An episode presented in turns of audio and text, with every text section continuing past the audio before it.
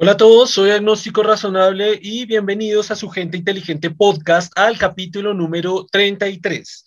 El día de hoy tenemos un invitado, el cual ya ha estado en uno de nuestros capítulos de podcast, si no estoy mal es el capítulo número 20, el número 20, eh, también ya ha estado con nosotros en un capítulo que hicimos, un video que hicimos sobre el coronavirus, del contexto científico, social y político. Y nuevamente nos acompaña hoy para hablar del tema del budismo. ¿Qué tal, Sergio? ¿Cómo está?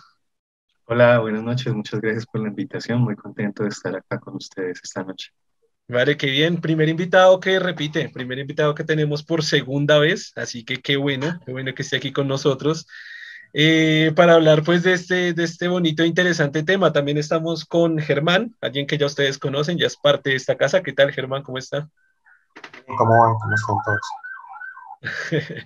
eh, bueno, entonces queremos hablar del budismo. El budismo hace parte de este tema tan bonito, tan interesante que es el tema de las religiones en el canal, en el proyecto Gente Inteligente en general, hemos hablado muchísimo sobre el cristianismo, nos hemos centrado muchísimo en el cristianismo.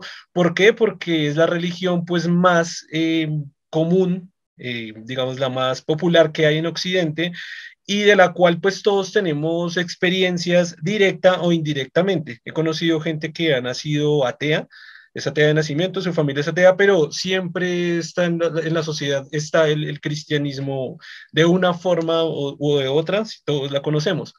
Así que bueno, tenemos aquí a Sergio, que pues no solo es filósofo, sino que hasta donde es budista.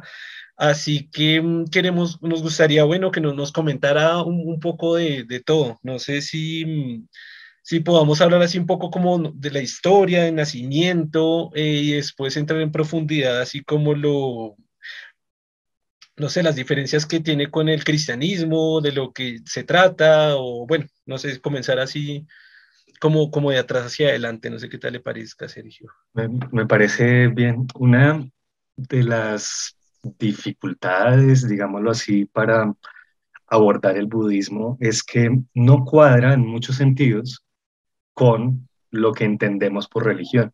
¿sí? Eh, uno podría señalar varias razones, permítanme para empezar, dos razones posibles.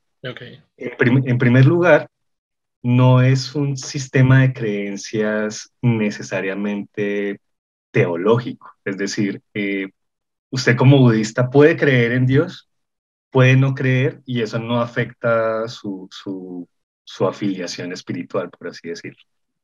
Eh, esa es una cosa que, que, me llamó mucho la atención leyendo alguna vez pasajes del, del Tipitaka, que es algo así como la Biblia budista. Recuerdo una escena en la cual venían eh, los discípulos a preguntarle a Buda, así muy angustiados, para hacerle las preguntas clave que uno quisiera que le resolviera la religión. Le preguntan, maestro, ¿al fin Dios existe? Maestro, ¿al fin qué pasa con el alma después de, de, de, de la muerte? Maestro, ¿qué hay más allá? Y el maestro le responde, no, no sé, no importa, no sé, no importa, ¿sí? uno se, supone que una religión le va a responder a uno esas cuestiones y el budismo no va por ahí, ¿sí? si usted quiere creer. agnósticos. Pueden ser, puede ser, pero pues también uno ve, o sea, es que es, también es una, es una espiritualidad muy versátil, hay, hay, hay, hay muchas ramas, pero no es esencial al budismo la creencia eh, en Dios, ¿sí? Ni tampoco es que rechace la existencia, la existencia de Dios de un más allá o de un, destino trascendental para, para el alma. Eh, y esa era precisamente la segunda razón que quería, quería contarles, que hace difícil enmarcar el budismo dentro de lo que usualmente entendemos por religión. Eh, dentro de lo que usualmente entendemos por religión, parece fundamental un componente escatológico. Eh, se entiende por escatología dentro de, la teología el estudio del más allá. Es, una palabra que etimológicamente tiene una ambigüedad muy curiosa. Pero sí, sí yo, iba a decir, pero usted no es ateo, usted es budista, eh, bueno, sí, es, escatología en, en, teología significa el estudio de lo que está más allá en términos de, del destino del alma, del cielo y del infierno, por decirlo así. Interesante. Y pues dentro del budismo hay toda una metafísica de otros mundos y, y otros planos, otros reinos más bien de, de la realidad. Eh, pero el, el, asunto es como que eso no es lo esencial, ¿sí? la palabra escatos en griego también significa, discúlpenme la, expresión, mierda. Eh, son, pero son dos diferentes. Escatología en términos teológicos es el estudio del más allá. Eh, no es hablar mierda. entonces, sí, como que por, por, ejemplo, en el imaginario que tenemos del budismo, yo recuerdo cuando, cuando era pequeño que mi mamá tenía estas típicas figuras de Buda sonriente, panzón, y tenía esta, y tenía esta, esta extraña como superstición de, de sobarle la barriga como un gesto de, en busca de la, de la prosperidad. Exactamente. Sí. Eh, entonces, pues bueno, eso, eso, es un poco extraño, pero pues ahí hemos estado también eh, eh, influidos o como con cierta presencia del budismo en nuestra cultura, así esté cargada de, supersticiones y, y, creencias de ese estilo.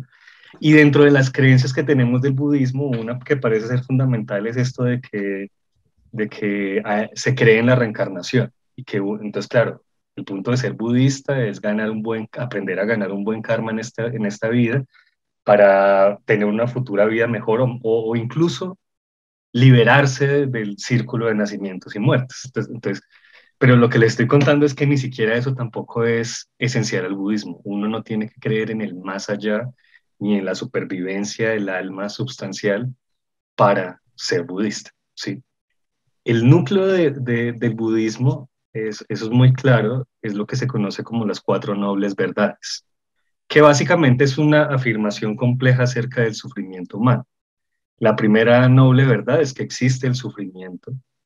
La segunda noble verdad es que la causa de ese sufrimiento es el deseo. La tercera es que si, la causa cesa, entonces uno, eh, neutralizando la causa, que es el deseo, se libera del sufrimiento. Es decir, existe la liberación del sufrimiento. Y la cuarta noble verdad es que hay un camino, hay un método para eh, liberarse del sufrimiento, que es lo que se, llama el noble sendero. Pero esto, em, o sea, podría parecer a primera vista como, como un credo, pero son más bien como unas pautas metodológicas, ¿no? Usted se acerca a una espiritualidad buscando alivio al sufrimiento y sentido para su vida y de ahí parte el budismo. Usted sufre por una razón y podemos, y podemos eh, evitar esa razón y podemos evitar esa razón buscando ciertos equilibrios, que es aquello de lo que habla el, el noble sendero. Entonces, bueno, todo esto era para decirles eh, que yo sí creo que es una religión, el, el, el budismo, pero es una religión muy filosófica, donde no es el credo lo que la define, no es tampoco los rituales lo que, lo que la define, no es eh, la metafísica ni la teología lo que la define, sino es una espiritualidad, un, llamado a conectarse con algo que trasciende la existencia individual para hallar sentido en nuestras vidas. Sí, me, parece muy interesante esta parte que, que tocó anteriormente sobre el, Buda gordo este, que, que, todos tenemos esta, como esta imagen, ese pensamiento de ese, de ese supuesto Buda. Eh, me interesé mucho por el tema porque, bueno, como ya le he dicho varias veces en el podcast, como que siempre muchos temas me, me gusta como reevaluarlos, investigarlos, descubrir por qué están y no dejarme llevar por, por conocimiento pues, cultural o social. Siempre también he dicho que, que nosotros en la sociedad tenemos una influencia que va originada a través de Hollywood, brutal. O sea, Hollywood nos da una forma de, de, de, de realidad, de, conocer la realidad como muy, muy desmenuzada. Y, de hecho, después de que hice esta investigación, me di cuenta que hay muchas películas que aparece este Buda gordo y que le hacen esta cuestión de la, de la barriga y acariciarla y de la prosperidad y todo eso. Entonces dije, ok, esto es una cuestión que viene, viene desde más atrás. Eh, en, esto que leí, esto fue hace muchos años y un poco desactualizado el tema, no, no, tampoco profundicé tanto. Eh, sé que, sé que, bueno, este, era, de hecho, esta persona sí existió, este, este, gordo que está ahí sí existió, pero como que fue otra persona, como que fue, que existió muchísimos años después del original, que creo que el original es algo que se llama Siddhartha o Siddhartha o algo así. Eh, ok y, que, que, fue como el, el, el, Buda principal, el, original, el, iniciador, el primero, por así decirlo. Ahorita pronto Sergio nos, nos me corregirá o nos explicará mejor. Em, entonces, bueno, primero que todo, pues es vincular esa parte del gordo este y pues a esa, y, más bien pensar en esta persona. Y lo segundo, pues la parte muy importante que, que dice, que me parece que es una de las características primordiales del budismo, es que no es teocentrista, ¿no? Es como que no, es, no existe un deus ahí, sino que que, a mucha gente creo que le cuesta entender eso, ¿no? Ah, es que Buda es Dios y el Dios Buda y le rezan a Buda y, y, y, claro, son parámetros que vienen o, o, que, que, tratan de relacionar a través del cristianismo, porque pues es lo que más se conoce, de rezar a una persona, depender de una persona y que esa persona sea Dios.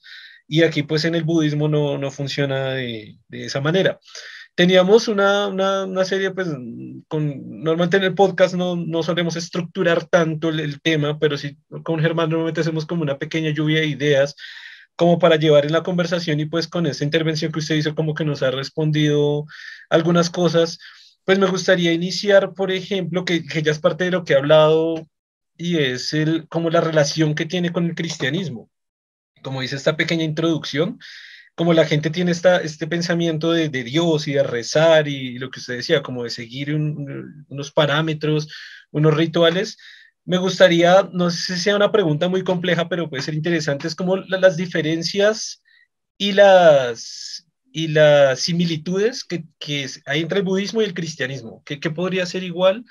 ¿Y qué podría decir esto no, no es totalmente diferente? Por ejemplo, iniciando con el tema de, de Dios, ¿no? no hay un Dios, sino pues es más como, como un líder, o bueno, ya le digo, me corregirá ahorita, no es un líder, una persona a seguir. También tengo entendido, voy a decirle así como lo que tengo entendido, eh, que esta persona como que reencarna en otro Buda y otro Buda que han habido como una sucesión de Budas, una persona que se caracteriza como Buda a través del tiempo.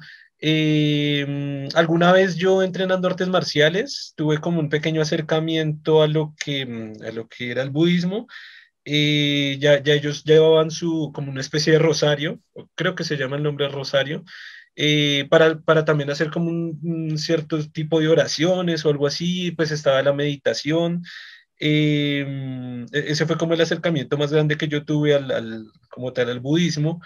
Eh, pero bueno, pues no sé qué, qué, nos pueda decir pues de todo esto, que, que son como varias... Bueno, para, para, para, empezar desde mi experiencia particular, yo pues como, como prácticamente todos los colombianos, eh, fui criado en una cultura cristiana, específicamente católica. Y pues si bien, como, como tú señalas bien, el, el Buda este, que pues de hecho es como una especie de deidad china, no me acuerdo cuál es, pero eh, es una representación indirecta de Buda que está por ahí en las casas de los colombianos, contrasta, y esto me generó mucho impacto, contrasta con la representación de Jesús. ¿sí? En el catolicismo la representación de Jesús que tenemos es un tipo agonizando colgado en la cruz. ¿sí? Es, es una representación de sufrimiento. Y el Buda que aparece por ahí, esas imágenes que tenemos, son gozosas, son, son un tipo bonachón, sonriente. A mí eso me impactó desde pequeño. Debo decir que que, que, que mi interés, si lo rastreamos a, a, mi infancia, tiene que ver con esa, ese contraste de, la, de las dos imágenes de sufrimiento y alegría. ¿sí? Esa, esa eh, pregunta, perdón, le interrumpí un poquitico, esa, esa pregunta me parecía súper súper interesante, ya, ya que la toca, como de pronto es menos usarla más su propia, su propia historia, desde, desde que usted arrancó en el catolicismo, no sé si cómo lo dejó o cómo se transformó, o de pronto buscó otro tipo de camino espiritual, o si a través del estudio de la filosofía llegó a él, me parecería muy interesante como quisiera un poco de detalle en ese... Bueno, está bien, está bien, es complicado, eh, porque yo a estas alturas no sé si soy o no cristiano. Okay. ¿Por qué? Pero eso tiene que ver con el budismo. Resulta que en, en la, aproxima, en la aproximación que yo tuve al budismo, que digamos, con un desarrollo personal, eso que en la, en la, en la adolescencia uno se cuestiona muchas cosas de su realidad. En mi caso, que empecé a leer, por ejemplo, literatura de la India eh, y empecé a investigar sobre religiones, me pasó algo que yo he visto que le ha pasado a varias personas. Y es que después de hacer un ejercicio de, de religión comparada, no solamente como con un interés teórico, sino con un interés espiritual, digámoslo así, yo con lo que me sentí más afín fue con el budismo. Y eso se, se, los digo que lo he visto varias veces. La gente cuando hace religión comparada con intereses espirituales, termina con afinidad hacia el budismo, ¿sí? Por este carácter antidogmático y antimetafísico y profundamente práctico y espiritual de esa religión. Y pues eso, eso me pasó a mí. Y eh, dentro de esa investigación, algo que me llamó muchísimo la atención eh, precisamente es como, bueno, ¿qué, ¿qué, es Buda? ¿Es un profeta? ¿Es un dios? ¿Es un mesías? Eh, pues lo que me encontré es que para muchos budistas, al igual que les contaba la anécdota de hace un rato, esa pregunta es inútil, ¿sí? O sea, eh, no importa, ojo, no importa si Buda realmente existió, no, no importa si nació de una mujer virgen, como cuenta la leyenda, y que cuando nació llovieron hojas de té y volaron los elefantes, lo que sea, no importa, ¿sí?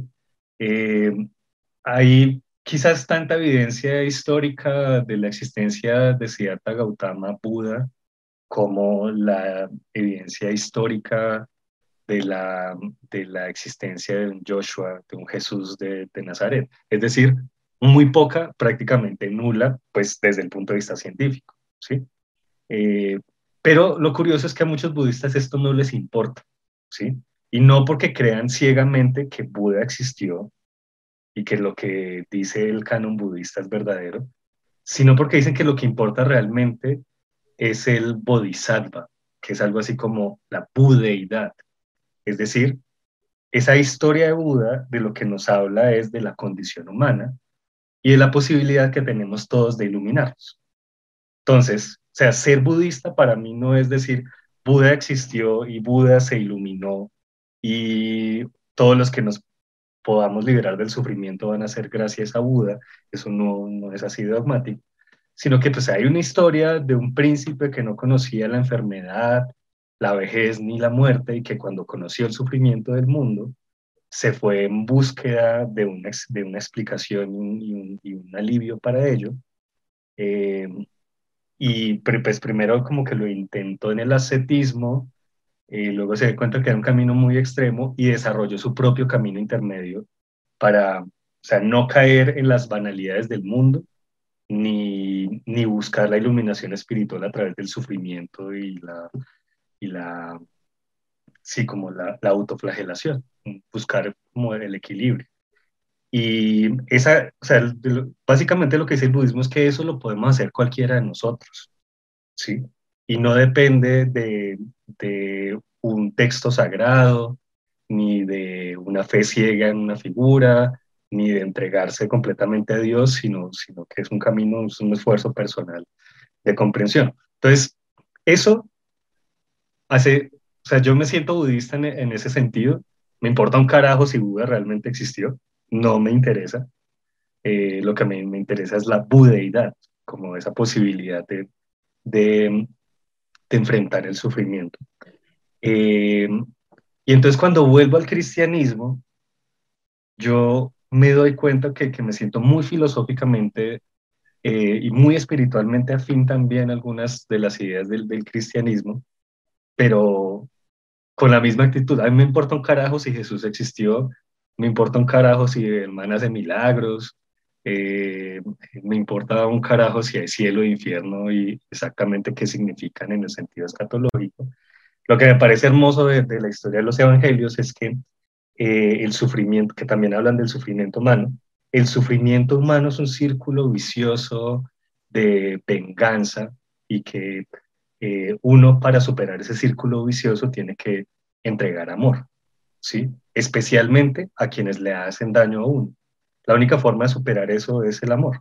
Entonces, en ese sentido, yo me siento cristiano también, como que creo en eso, ¿sí? Que, que el mundo sería absolutamente maravilloso si eh, nosotros en vez de responder con venganza, eh, intentáramos responder con, con amor, comprendiendo que precisamente la violencia surge del sufrimiento, eh, dar la vida por los demás en ese, en ese sentido. Entonces, en ese sentido también me, me considero cristiano, pero pues o sea, como que mi visión del cristianismo pasa es por esa interpretación del budismo, donde no importa si la historia es realmente verdadera, lo que importa es el mensaje espiritual de fondo.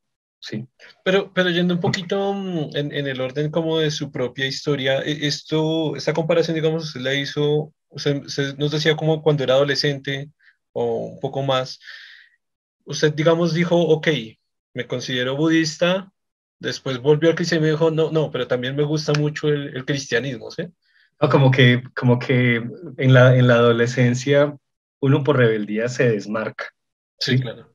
Y como no, yo no soy esto, esta religión es horrible, eh, eh, hay, hay líderes religiosos pederastas, la, la conquista, la, sí, como que la, la historia uno, uno, uno, se desmarca y demás, pero pues eh, he sido como cada vez más consciente de la influencia que ha tenido el cristianismo en, en, en mi vida y me he ido reconciliando con esas raíces culturales que inevitablemente todos tenemos. Y me he dado cuenta de eso, ¿no? Como que particularmente el mensaje filosófico del amor del cristianismo es algo que siempre ha estado en mí, siempre, y, viene de esta tradición cultural en la que estamos, y es algo con lo que estoy completamente de acuerdo, y es algo que ayuda a darle sentido a mi, a mi vida y mis esfuerzos. Entonces, algo así como que como que bueno, sí, siempre he sido que, cristiano en ese sentido no dogmático de la palabra, eh, pero precisamente gracias al budismo como que me he conciliado con esa, con esa influencia. Sí, hay, hay algo muy interesante que, que acabo de mencionar que también me parece una forma como muy sana de ver, de interpretar o de entender el cristianismo y es con el mensaje que realmente quería entregar Jesucristo, como usted decía, haciendo de cuenta que existe o sin, sin, importar si existió o no existió, sino como, como el verdadero mensaje que se quería transmitir, pues este personaje, Jesucristo, el, mensaje que quería, que quería transmitir que me parece muy valioso, o sea, muy importante y, precisamente es eso, es lo que, bueno, es básicamente lo que usted decía, es, es, es tratar de solucionar todo desde, desde, desde el amor, desde la tranquilidad, desde la paz, desde, desde entregar amor, aunque sea a los violentos. De la, eh, una de las cosas que me parece impresionantes del cristianismo es amar a tu prójimo como ama, te amas a ti mismo. Y, y, eso pienso que tiene una, un trasfondo muchísimo más importante que, que cualquier otro y es eh, todos somos uno, todos somos lo mismo, todos somos parte de lo mismo. Tal y como yo me quiero y tal, tal como yo me cuido, debería cuidar a mi prójimo, la persona que está, las personas que están más cerca a mí y que todos pensaran de esa misma manera. Pienso que el error del cristianismo precisamente ha sido en gran parte la religión y la corrupción y la gente y las voluntades humanas que han hecho que, que, que han vuelto que todo se, se, se corrompa, se corrupto de, de cierta manera y, y, el utilizarlo todo para sus propios beneficios en guerra, económicos, eh, etcétera. Sí, pero sí me parece como algo, como muchas cosas de salvar de, pues por parte del, del, del cristianismo. Siempre he pensado que sería interesante, eh, de hecho lo tengo como un posible proyecto, no, no, no es como un proyecto real, una posibilidad de proyecto de hacer una Biblia 2.0. Me parece que la Biblia es un libro tan viejo y tan anticuado, tan contradictorio, pero que tiene muchas cosas que salvar y muchos lineamientos que son interesantes que pueden seguir para el comportamiento social o incluso para su propia búsqueda, o sea, por su propio alivio, alivio mental, emocional que pienso que se pueden salvar de manera muy interesante, que no choquen con la ciencia y que puedan, que puedan desarrollarse para un camino para, para la gente que, que lo necesita. Por favor, pero, no desistas de ese proyecto, pero permítame decirte que alguien ya lo hizo y es absolutamente genial. Interesante. Se llama la, la, ética demostrada según el orden geométrico de Baruch de Spinoza. Ah, Spinoza. sí, el libro de Spinoza es como la nueva Biblia. Okay. Y es Sí, es, y es justamente lo que dices, ¿eh? es, un, es un intento también de conciliar eh, la espiritualidad de la tradición judeocristiana con el, el, racionalismo científico, ¿sí?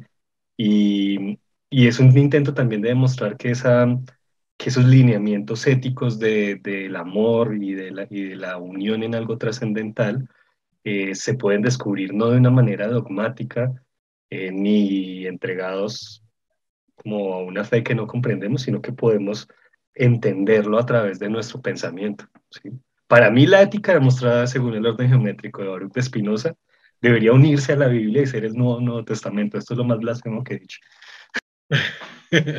voy, a, voy a leerlo. Interesante, interesante, una interesante recomendación. Eh, recomendación también para todos los que nos están escuchando para leerlo. Pero bueno, sí, siempre, siempre lo pensé de esa manera, siempre lo pensé de esa manera que, que, que hacerlo así, o sea, hay muchas cosas que salvar de la religión. En, el canal, en el canal y en el, en el proyecto, en cierta parte del proyecto, en la fanpage llamada Gente Inteligente, la gente me conoce porque soy muy visceral con el tema de la religión y de Dios sobre todo, y que en el cristianismo.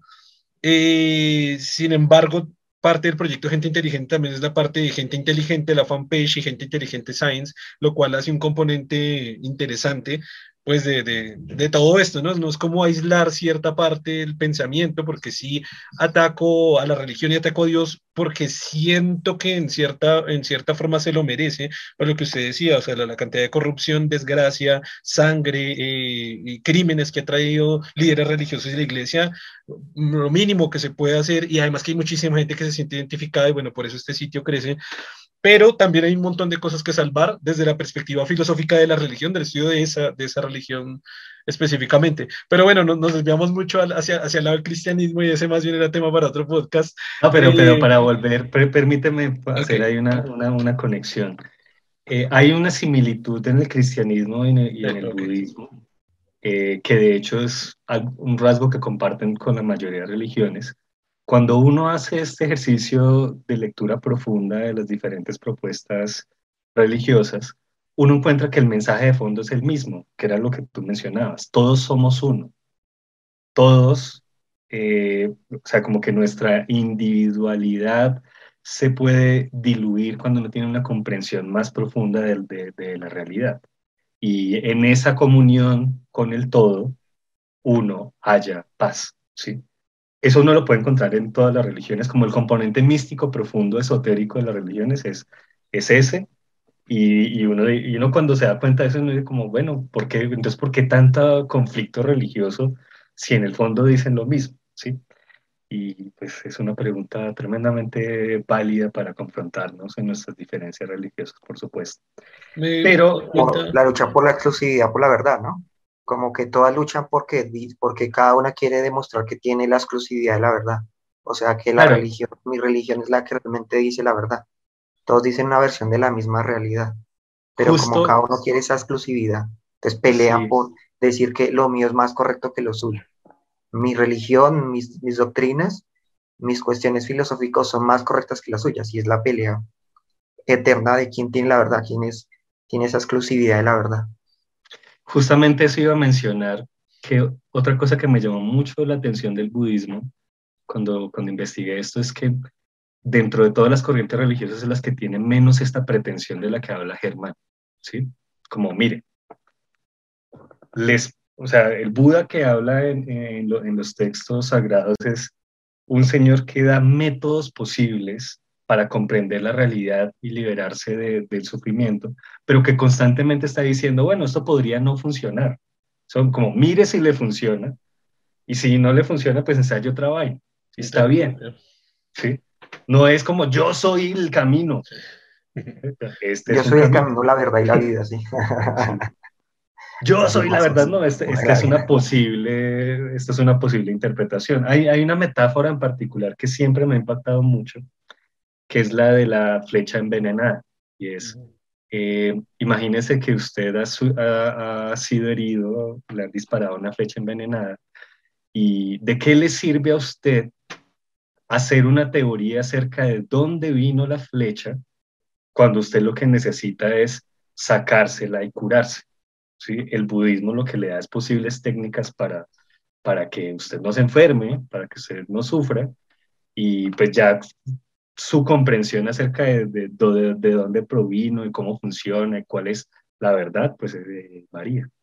Eso es muy diferente en, el budismo y otras religiones. Es, eh, eh, no hay una sola forma de verlo. Incluso esto que yo les decía, el noble sendero octuple, son un montón de recomendaciones de encontrar el equilibrio, ¿no? Por ejemplo,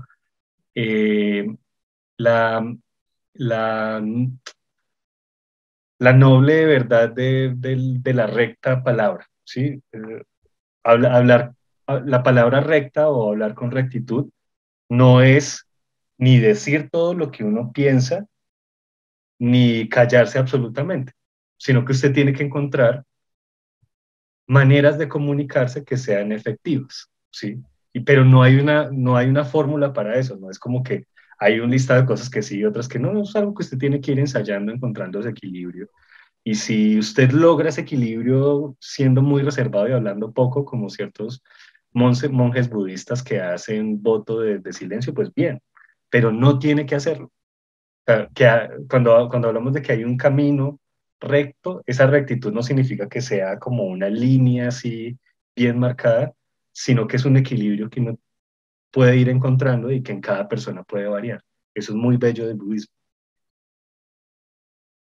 Mm, pensaba que creo que ciertas nociones que, que Jesús eh, encontró son parte de como sus vivencias. Parece que cuando estudió un poco las filosofías orientales, hizo su, digamos, antes de, de, volverse un predicador, como que hizo una peregrinación en esos lugares. Y esa filosofía mm, está traída mucho en, en esta, en esta noción de, de, pues de, um, de, paz, ¿no? Esta noción de, de ver al, al, enemigo no como un enemigo, sino como, como un hermano, ¿no? Esa noción, es propia del Oriente, de esta, como esta, esta, esta travesía que él hizo previo antes de volverse un predicador, también está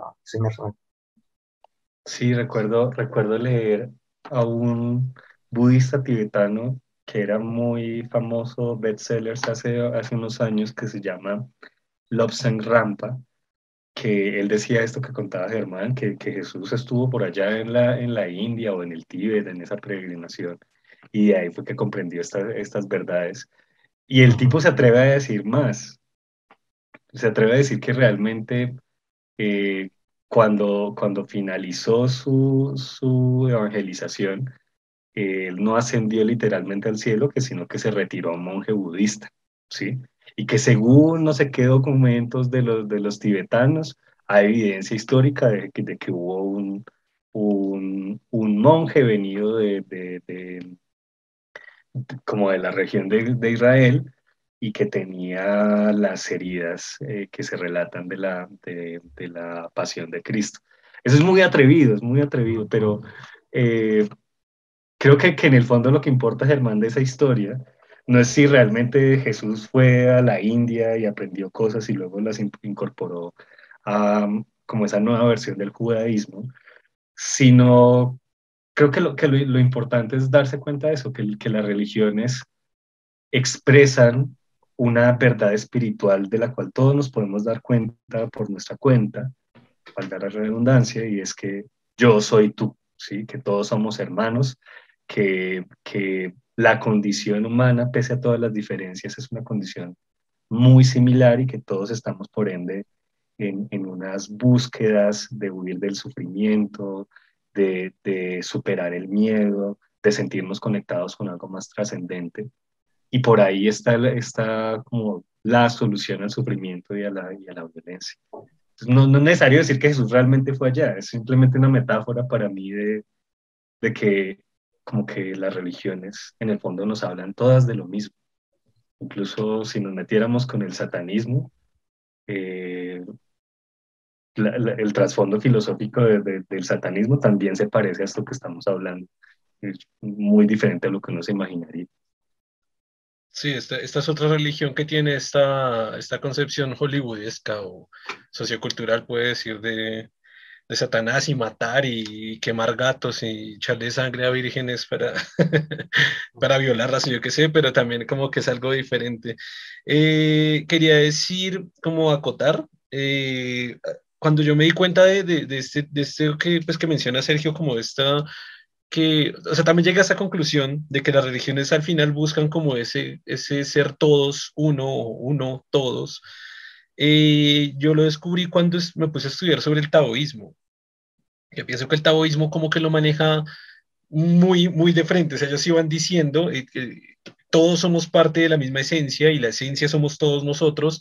Por lo tanto, pues todos somos, todos somos lo mismo, todos somos exactamente lo mismo. Por lo tanto, hay que pues cuidar de nosotros mismos. Cuando, cuando vi esto del taoísmo, llegué a la misma conclusión que decía Sergio. Comencé a ver todas las otras religiones y dije, pues, güey, sí, como que todas están buscando casi lo mismo.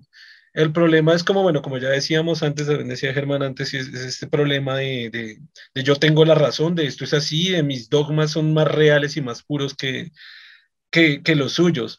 También trayendo un poquito mm, a, a, colación lo que decía Germán, o lo que ya se sabe sobre el, cristianismo, cuando Jesucristo dice mucho, yo, yo soy el camino, yo soy la verdad, y esto lo voy a sacar de, de un podcast que me gusta mucho y a Germán bueno, también le encanta, que se llama Mígala. Eh, de hecho, no sé si Sergio lo conoce, si no se lo recomiendo y se lo recomiendo a toda la gente que lo está escuchando porque son muy buenos, esos cabrones son muy buenos. Y él dice, el, el, el, problema de Jesucristo fue precisamente cuando dijo, yo soy la verdad. Y cuando con el tiempo se desarrolló el sistema de pensamiento científico, y el pensamiento científico dijo, ok, esta es la verdad. Y cuando choca decir yo soy la verdad y la ciencia dice la verdad es esta porque se lo estoy mostrando a nivel experimental, entonces Jesús no es la verdad. Y si Jesús no, es la verdad, se comienza a perder campo y fuerza en lo que es el cristianismo, la expresión del cristianismo y credibilidad del propio cristianismo dentro de, su propia religión, razón por la cual pudiera hacer como un decaimiento de fe, de creencia o de seguidores, etcétera, por parte del cristianismo. Eh, la otra parte que yo quería decir es que eh, como, ya, como ya saben, eh, lo he comentado en el podcast y hay un video ahí, hicimos un documental para Canal 13 en el cual yo participo ahí. Eh, es muy interesante uno de los planteamientos que ellos me hacen y es ver, o sea, qué, qué tipo de espiritualidad o cómo es mi propia espiritualidad, siendo agnóstico o ateo, y, y, conociendo pues varios de los parámetros científicos. Y es muy interesante porque yo desde mi perspectiva, la espiritualidad, como la veo precisamente, es esta conexión que tenemos todas las especies del, planeta Tierra a través del, código genético. Es muy impresionante saber que todos compartimos, así sea una pieza en un porcentaje pequeño o grande, eh, con todas las especies del planeta. Es decir, nosotros tenemos, compartimos código genético con el pasto, y con las vacas, y con los alacranes, y con los pescados, y con las aves, y, hay un nivel de porcentaje de, de, de, genético que compartimos todos. Y no solo eso, sino saber que, como decía Carl Sagan, todos somos polvo de estrellas. y a mí me parece, desde la perspectiva científica, hermoso, brutalmente hermoso saber y estar conectado tan profundamente con el universo y al mismo tiempo con todas las otras especies de, del mundo, de la naturaleza y al final casi que es llegar a lo mismo, a lo que llegan las religiones, todos somos unos y todos somos esencia, y casi que el taoísmo lo, lo busca también porque el taoísmo lo, lo, expresa también desde la parte universal, no es desde el todo, no, no, no es de personas o seres vivos, sino que así desde el todo, desde la tierra, me parece como muy, pues, pues muy bonita esa parte.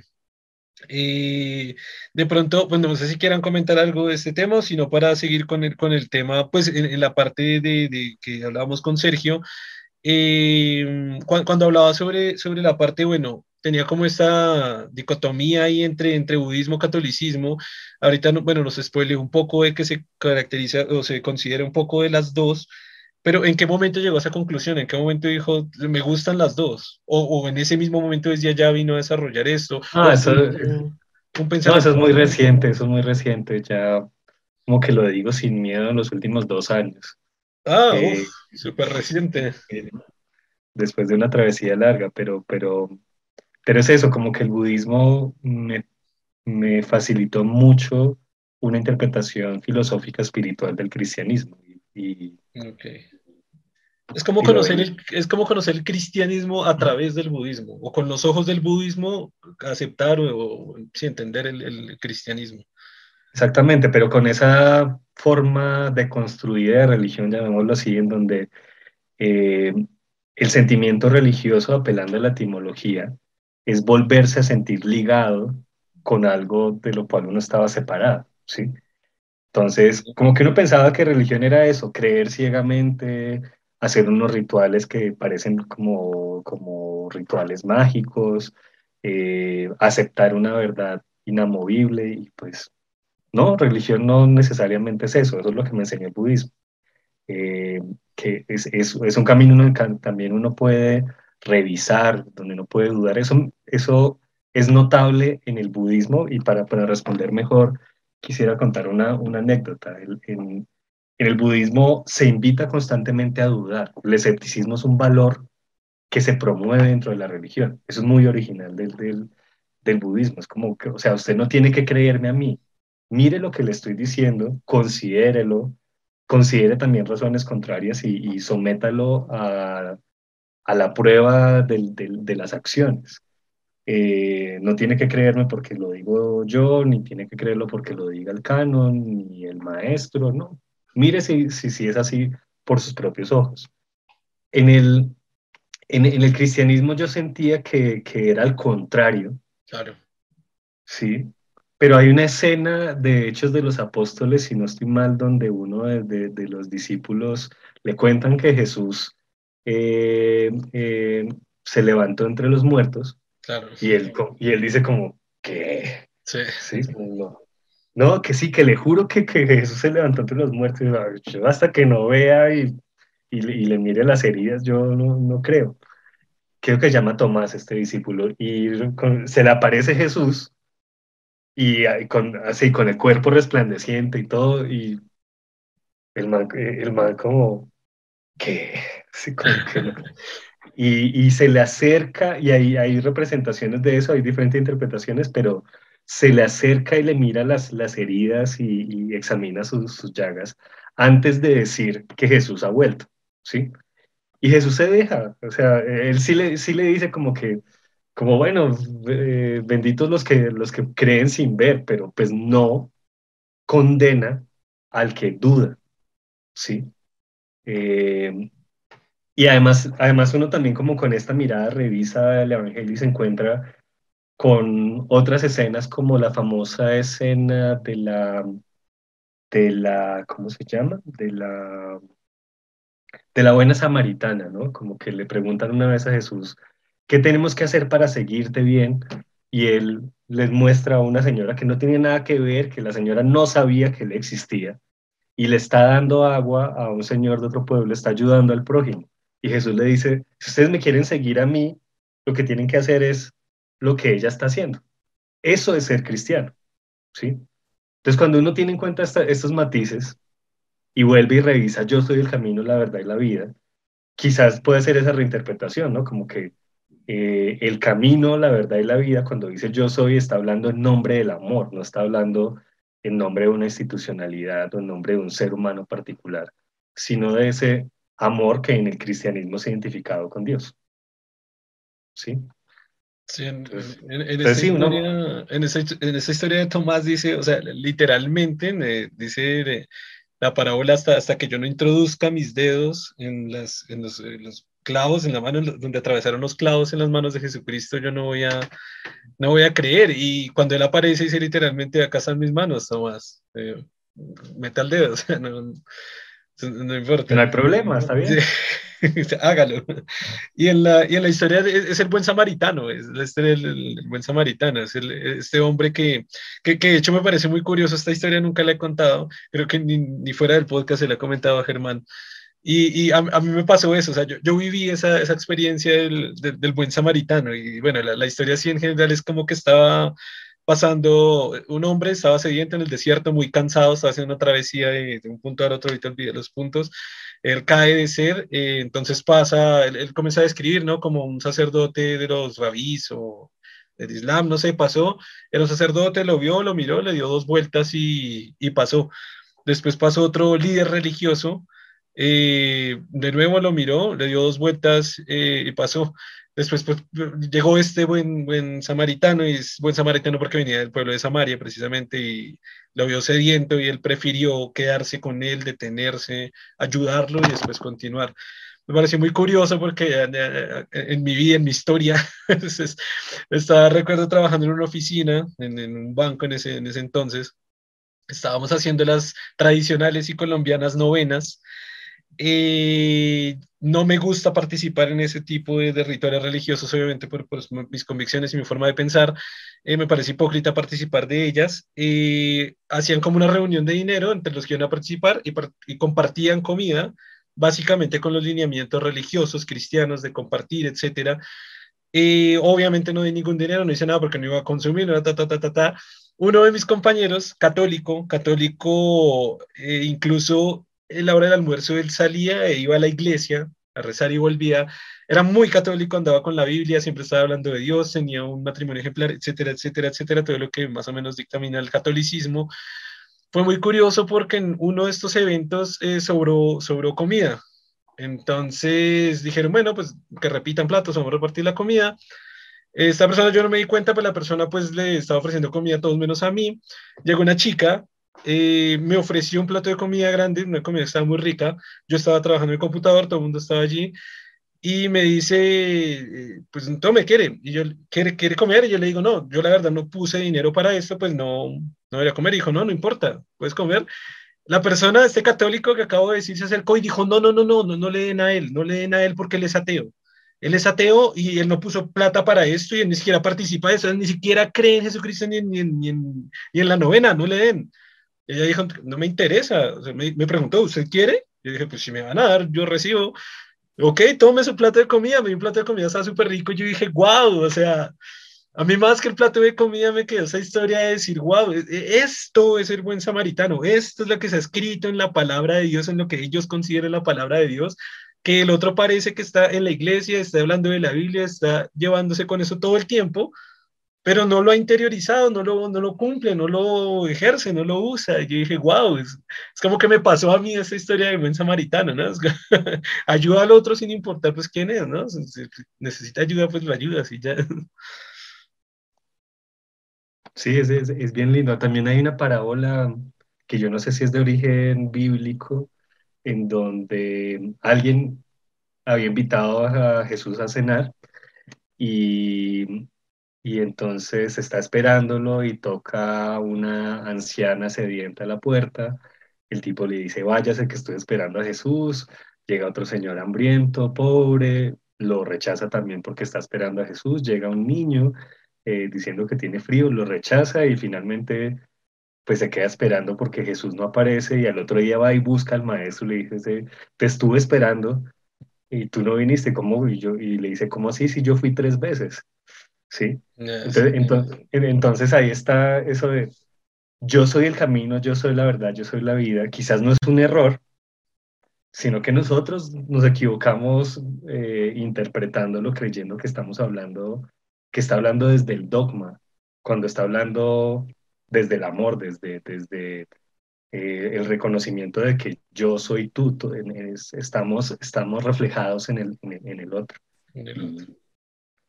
Y, eso es muy interesante en, el budismo. De hecho, bueno, dentro de los debates teóricos del, budismo que, son fuertes, eh, está eso de como qué, tanta, qué tanto se puede uno iluminar si no es en la compasión hacia el prójimo, ¿sí? Porque hay, hay un punto de la historia en cuando, cuando Buda supuestamente alcanza la iluminación, eh, pues miren que es muy llamativo que él no se queda en el nirvana perpetuo, sino que él como que vuelve al, mundo común y corriente y comienza a hacer peregrinación, a tener discípulos, a hablar con la gente y, vive muchísimos años, ¿sí? Entonces, eh, como que hay dos interpretaciones. Una que se iluminó y quería compartir su iluminación con los demás para que todas las criaturas se liberaran del sufrimiento o dos, que inició su camino de iluminación y que ese camino de iluminación nunca se acaba, sino que uno lo está buscando constantemente cuando busca el bien de los demás, cuando también se da cuenta desde ese yo soy tú, que no basta con que yo deje de sufrir individualmente, sino que realmente para liberarme tengo que contribuir a que todos dejemos de sufrir. Claramente me voy más por esa segunda interpretación del budismo que por la primera. La iluminación no solamente como un acto mental de darse cuenta de que uno es lo mismo que el todo, sino que también es un proceso constante de generar empatía por, por los demás, por todas las criaturas sintientes. Interesante. Y Germán, creo que quería decir algo. Pues es que yo tengo un conflicto con una cierta interpretación que se tiene, por ejemplo, en las religiones, es la cuestión de la reciprocidad en términos solo de reciprocidad. O sea, yo hago el bien porque espero que en el más allá me, me retribuyan o, o, inclusive que aquí mismo me retribuyan. Entonces, no sé, esa noción me parece un poco pobre, ¿no? En el sentido de, si ese es mi objetivo, no veo si usted está realmente iluminado en, en, lo que está viendo, porque pues si usted lo que lo hace simplemente por, por la retribución, pues realmente no, usted no está conectado con el otro, usted ve el otro más como una herramienta para lograr el beneficio que realmente que esté conectado con el otro, como que busque ser parte del otro. Entonces, ese es un, digamos, un planteamiento que he escuchado mucho en, en la forma en que se plantea la religión, por, por lo menos la cristiana, que es muy conflictivo, mi forma de ver, no, no le entiendo cómo funciona así, porque no parece realmente muy iluminado, no parece realmente muy compasivo, parece más como instrumentalizado en cierta manera, como, claro, eh, le, si usted actúa bien, va a tener retribución, por lo tanto actuar bien por esa retribución no más, no tiene otro sentido. Y creo que eso está muy propio en muchas religiones. No, sé cómo lo ve el budismo en ese sentido, cómo, cómo plantea esa cuestión, cómo lo ve. En, en, en, la último, en el último podcast que hicimos, que hablábamos del yo, les contaba que desde el budismo el yo substancial es una ilusión.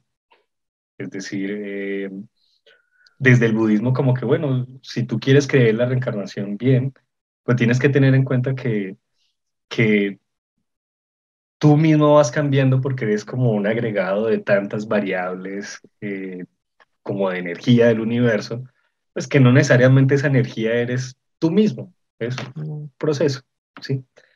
Eh, y precisamente cuando se habla del origen del sufrimiento, es lo que se llama el, el dukkha, eh, se caracteriza como un intento de aferrarse, de apegarse a lo que está en constante cambio. ¿sí? es como un intento de, conseguir la inmortalidad del yo. O sea, en otras palabras, para el budismo, la principal fuente de, sufrimiento es pensar, aferrarse demasiado al yo. Eh, pensar, como tú dices, demasiado en la, en la retribución a futuro. Entonces, eh, por eso en muchas, en muchas prácticas budistas no se hace énfasis en la reencarnación o, o, no se tiene una interpretación así mágica del karma para que mm, dejemos como esa manera infantil de pensar en, en, en recompensa o castigo, ¿sí? Es, tú le haces, tú intentas ser compasivo con el, con el otro, eh, porque el otro sufre como, como tú y, y es valiosa la existencia de cualquier conciencia en el cosmos, no, no porque eso te dé alguna, alguna retribución a futuro, ¿sí?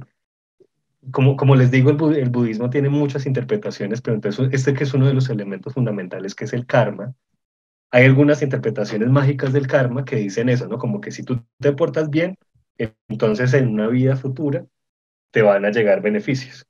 Si tú te portas mal, entonces en una vida futura te van a llegar castigos.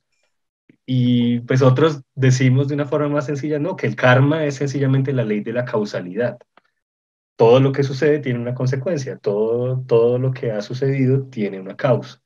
Entonces, eh, ser consciente del karma es pues ver cómo funciona la causalidad, ¿no? por ejemplo, cuál es la causalidad de la violencia, cuál es la causalidad de la, de la agresividad, cuál es la causalidad del dogmatismo. Eh, entonces uno al darse cuenta de que hay como unos patrones causales, puede interceder, puede romper incluso esos, patrones eh, causales o como por otras cadenas de, causas. Y yo creo que, que, el, que el budismo tiene un montón de interpretaciones y conceptos que lo alejan de esa interpretación infantil de la religión como premio y castigo, por, eh, y, a cambio nos dan un, montón de motivaciones y conceptos a hacer el bien por el bien en sí mismo, eh, preocuparnos por los demás, porque al fin y al cabo los demás son como, como uno mismo. ¿sí? Eh, no hay como una escala de superioridad en la vida, ni hay, ni hay vidas más importantes, ni hay ni hay criaturas que vayan a, a, vivir por siempre o alcanzar la eternidad, ¿no? Todos estamos en este, en este mundo de impermanencia por un ratico y ojalá pasáramos el ratico bien y no sufriendo. Pero viendo la noción del universo sí cuadra un poco, ¿no? Porque uno, lo que nosotros somos finalmente se transforma y pasa a ser parte de otra especie, pasa a ser parte del universo, ¿no? Realmente como tal, si uno ve en ese sentido, en el universo, como universo, pues usted nunca muere realmente. O sea, la materia no muere, solo hay una transformación, entonces nosotros nos transformamos en otra cosa. Digamos que la conciencia puede ser de alguna forma, no sé si eso sí puede decir que se muere, pero lo que, digamos, si nos vemos en términos muy materiales, lo que somos, lo que estamos formados, se transforma en otra cosa. Entonces no, existe muerte realmente, para el universo no existe muerte. Yo, yo, quería, yo quería hablar, o sea, me queda la duda. Definitivamente, o sea, en, el budismo, usted me dice que hay gente que, digamos, no cree en la reencarnación. Y no sé si de pronto haya gente que no cree en el karma, o no sé si, bueno, ahorita me aclarará si cree o no en el karma o cree o no en la reencarnación, porque, porque también lo veo desde mi perspectiva que está haciendo como, como, no sé, como una arveja que tiene su vaina, saca las arvejitas y bota la vaina, me parece que está, lo, está poniendo, está cogiendo el budismo, está sacando las cosas más bonitas, las está sacando, y las cosas de pensamiento mágico las está sacando para adoptarlas a usted mismo y para explicárnoslas aquí, que, que igual me parece bien, o sea, me parece bien, digamos, desde, desde su punto de vista, es decir, ya hasta me dan ganas de ser budista, con lo que nos ha explicado. Pero, eh, pero quiero saber si, si es un proceso que ha hecho usted para llegar a esa serie de conclusiones, o si, porque, por ejemplo, lo que estamos hablando ahorita, por lo menos del cristianismo, es algo así, es coger las abejitas y botemos la vaina a la basura, porque esto es basura, esto es basura, esto es basura y lo botamos. Eh, que, que, también se puede llegar a una interpretación del cristianismo desde esa, desde esa perspectiva. Pero como tal, si hablamos como tal de lo que es la religión del cristianismo, de lo que es la vida, la palabra de Dios, sus, sus mandamientos, es totalmente al, revés, no sé si al revés, pero bueno, tiene un montón de, de lo mismo, la, la, vaina, ¿no? Tiene un montón de cosas que son pensamiento mágico. ¿Qué, qué cantidad de, de, budistas eh, realmente dirían, no, la reencarnación, no, el, karma no, no, me comporto bien porque en otra vida me va a ir mejor? Eh, o no, o sea, creo yo que no es la mayoría que, de budistas que piensan eso, que piensan en el karma o el dharma, ¿es el dharma? O, esta cantidad de, un montón de cosas que tienen de muy espirituales que para mí pues son pensamiento mágico. Eh, no sé cómo, cómo lo ve, o no sé, es una interpretación muy personal. Bueno, no, eh, yo entiendo la crítica, pero pues para defenderme mm, apelo a, a dos cosas. Primero, eh, por la corriente mahayana, ahí ustedes pueden encontrar muchas de las interpretaciones que yo estoy diciendo, donde, por ejemplo, se resalta no la figura del Buda, sino el Bodhisattva, ¿sí? Donde se afirma que el karma y el dharma son componentes fundamentales de la realidad, pero no necesariamente en la interpretación mágica, ¿sí? Donde se abre la posibilidad de creer en, en la reencarnación pero a la vez se sostiene la tesis de la Natman de que el yo no tiene una existencia substancial eterna. ¿sí? Por, por el lado del Mahayana ustedes pueden encontrar estas, estas interpretaciones. En segundo lugar, quiero apelar a una figura eh, histórica bien conocida, que, que, es la del Dalai Lama. Algunos dicen que el Dalai Lama es como el papa del, del budismo.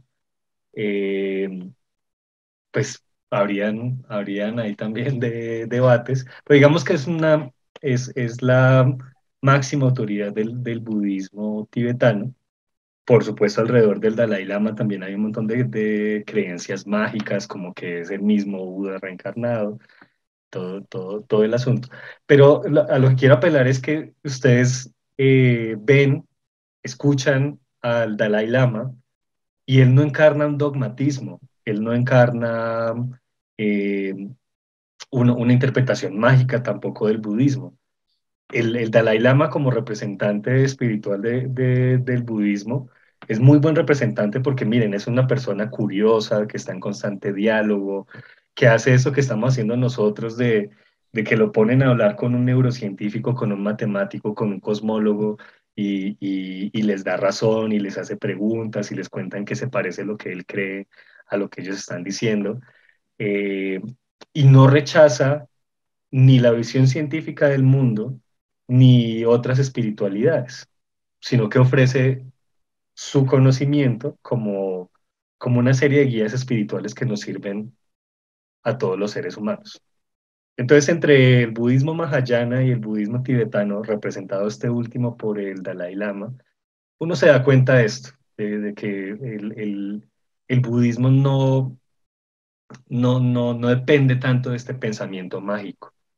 Y quisiera darles como una tercera razón y es que pues dicen que, el, que la religión más popular del mundo es el cristianismo y creo que el, budismo lo ubican en la cuarta posición, pero resulta que yo he conocido muchos budistas que uno no se da cuenta que son budistas hasta que le hacen preguntas, ¿sí?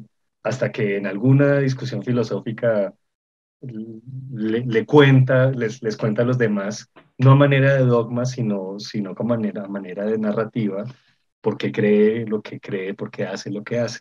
Uy, está Es más, sí, como que los budistas, como no son fanáticos, difícilmente los pueden clasificar como budistas. O sea, eh, es muy difícil identificar budistas porque no todos están calvos, no todos eh, andan con ese rosario del que hablaba hace un rato eh, agnóstico, eh, no todos andan haciendo la posición de, las posiciones de, flor de loto, ¿no? Como que no hay un rasgo distintivo en el comportamiento a manera de ritual ni en las creencias a manera de dogma de los budistas. Entonces lo que estoy diciendo es que hay muchos más budistas de los que uno cree y son muy discretos y no necesariamente se unen en Shanga, que es como, como una congregación budista, sino que es como gente tratando de hacer el bien, eh, evitar el sufrimiento, eh, eh, ver las realidades de diferentes puntos de vista. Todos los budistas yo sí creo que, que aceptan el karma y el dharma, pero con diferentes interpretaciones, ¿no? Como les decía y esto es de escuelas budistas, el, karma para muchas corrientes budistas no es nada más que la causalidad, ¿sí? Eh, el dharma es como un, es, como el, camino, pero también es entendido como, como las pautas que uno puede seguir para, para comportarse bien. Entonces, que hay unas pautas que funcionan, también aceptan todos los, los, budistas. No solamente, en pocas palabras, no es solamente mi interpretación, esto eh, dentro del budismo este tipo de interpretaciones, digamos la interpretación que no es mágica, es muy frecuente y es muy normal y hace también que los budistas sean difíciles de detectar. Ok, eh, me surgen dos cosas. Bueno, primero digamos como que acudió a la, al Dalai Lama y hasta donde tengo entendido, me corregirá, creo que el Dalai Lama precisamente es la reencarnación de otro Dalai Lama que viene atrás, que es la reencarnación de otro Dalai Lama, que es la reencarnación, reencarnación, reencarnación. Pero me dijo el ejemplo de una persona que es casi como contradictorio, porque es una persona como que no está con el pensamiento mágico, pero la reencarnación para mí es un pensamiento mágico absoluto, ¿no? Desde, mi perspectiva. Y otra, otra duda así muy pequeña que me surgió cuando, cuando estaba hablando sobre esos típicos budistas, o por lo menos la interpretación que uno tiene cultural de ellos, por, porque son calvos, porque muchos de ellos son calvos. O sea, ¿qué, tiene que ver el cabello con, con, por lo menos para ellos, ¿no? Con ese tema del budismo. No, eso sí no sé, pero hasta donde recuerdo de las películas de retroceder, nunca rendirse jamás. claro. Eh, eh, hemos dicho ya en algunos capítulos del podcast que, que, algunas fuentes que usa Germán vienen de películas y ahora Sergio viene con fuentes de películas. Eh, no, parece que tiene que ver más con, con una lucha contra la vanidad, porque claro, si, si uno se deja crecer mucho el cabello, eh, tiene que estar más pendiente de su apariencia, pero, pero pues no, o sea, lo que les digo es que tampoco es que tenga que ser uno, para ser budista tenga que ser calvo. No, claro. tiene que ser de una manera... Eh, pero, si hay unos que sí son calvos, entonces me, dio la idea de ellos porque...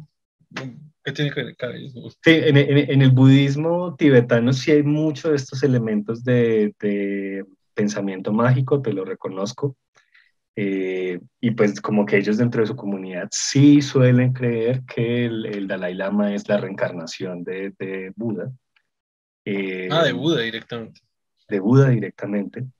Pero, eh, digamos, siguiendo esa interpretación que, que Germán me había copiado de, de, de, que a un nivel cósmico la reencarnación sí es cierta, no a un nivel mágico, ¿no? Como que todo lo que somos nosotros va a permanecer por siempre en...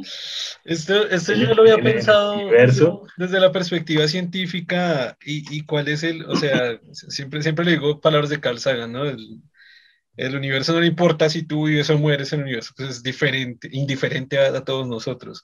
Eh, hay esta típica teoría que tratan de, de, conceptualizar el espiritualismo desde la ciencia y decir, claro, somos compuestos de átomos y la energía no se construye, se, se transforma, ¿qué?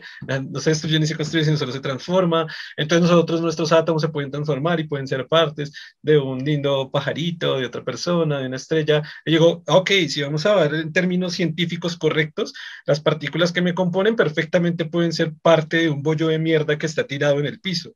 Eso le quita todo lo bonito, mágico y lindo que tenga y sigue siendo real desde la perspectiva científica. Dice, ah, no, y no suena tan bonita, ya como que no, ya no suena bonita. Pues, pues si, si, vamos a sostener una realidad que es científica, vamos a mantenerla bien, correcta, ¿no? con todos sus matices, ¿no? Porque no romantizarla. ¿Qué es lo que hace la, la religión? Al final la religión, las religiones en general quieren romantizar pues la existencia del ser. Pero, pero mira, apelando al mismo Carl Sagan, que pues sí, somos polvo de estrellas, pero también eh, siguiendo el pensamiento de Teilhard de Chardin, él llega a decir que nosotros somos un medio del universo para autoconocerse. Somos un pedacito del cosmos que está intentando entenderse. Entonces, no, pues mira que hay una contradicción muy interesante ahí. No le somos indiferentes al universo porque nosotros somos universo y estamos preocupados por nosotros. ¿sí? Eh, yo, bueno, una de las cosas en las que, en las que pelearían muchas corrientes budistas con interpretaciones científicas es el, el materialismo, ¿no? Que eh, aunque hay budistas materialistas, la mayoría de los budistas no creen que la realidad esté conformada de, materia y energía material. Eh, pues, para, para muchos budistas más bien la realidad sería información y conciencia. También para muchos cosmólogos es más así, ¿no? Como uno lee Michio Kaku, eh, eh, incluso Stephen Hawking, eh, la realidad última es como una matriz matemática y, nosotros tratamos de descifrar esos misterios desde nuestra conciencia, ¿no? No desde... Pero, pero, pero por la teoría de la información, no por conciencia. Es que, es que de nuevo, hay, me pareciera que está intentando romantizar. O sea, de la, Stephen Hawking habla de la teoría de la información y con Michio Kaku tengo ciertas contradicciones porque a veces Michio Kaku es de la teoría de cuerdas quiere respaldar a Dios y eso ya me parece una, una, cosa sin sentido.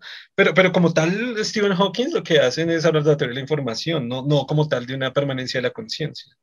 Sí, no, no, no, no, pero, o sea, a ver, no hay una permanencia de la conciencia individual.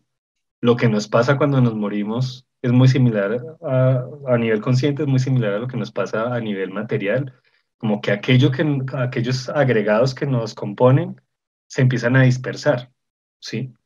Eh, el budismo como una religión que nace del brahmanismo tradicional cree que esta unidad del cosmos es una conciencia absoluta, a veces lo llaman el brahman, siguiendo con, la tradición de la India. Hay una sola conciencia, hay un solo ser, hay un, hay un solo todo, que, del cual incluso como que lo material es una manifestación, pero no es exactamente el mismo, ¿sí? No es un ser particular, es un ser indescriptible que también, por eso el budismo y el taoísmo se entienden muy bien y, juntitos crean esta hermosa corriente que es el budismo zen. Eh, a, lo que apunta es eso, ¿no? Como que hay una unidad, si quieres, llamémoslo de información de toda la realidad y que nosotros somos una unidad impermanente de información que, que está conectada con el todo, pero que igual se disuelve. Y la máxima dicha, que eso lo encuentra uno también en la ciencia, la máxima dicha es darse cuenta que esa conciencia individual transitoria está conectada con la información total. ¿no? Es un, es un reflejo de esa...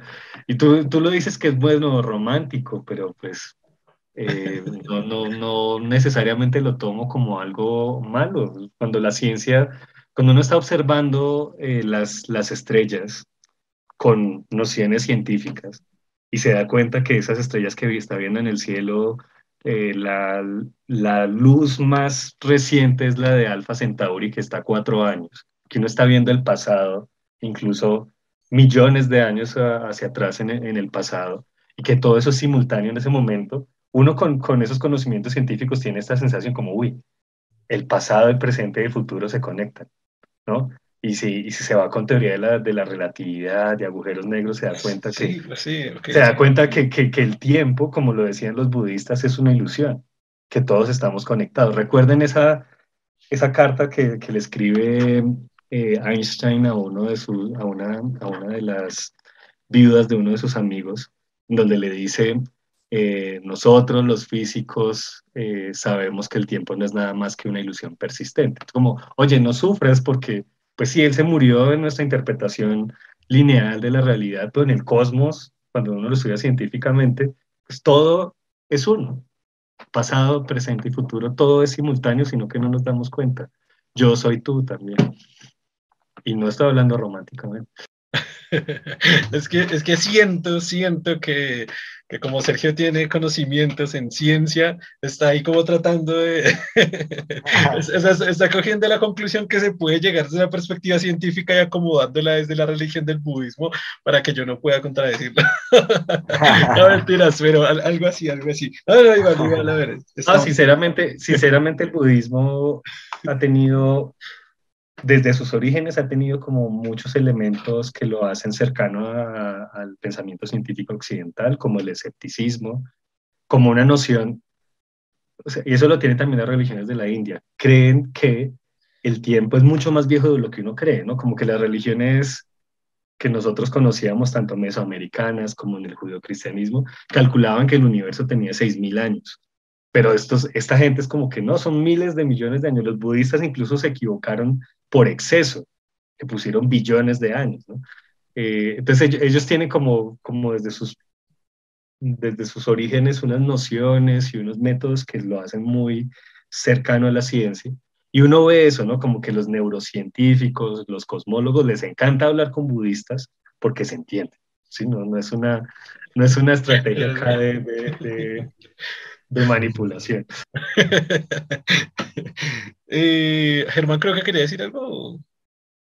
Ah, pues ya que, que, tocó el tema, que creo que lo vamos a preguntar, la cuestión de los mitos, cómo, qué mitos ah, manejan maneja esa cuestión y, y, qué mitos, pues conocemos los mitos, eh, no sé, pues cristianos y otras religiones, pero qué mitos maneja el budismo, por ejemplo, por lo menos en la creación, en otras cosas.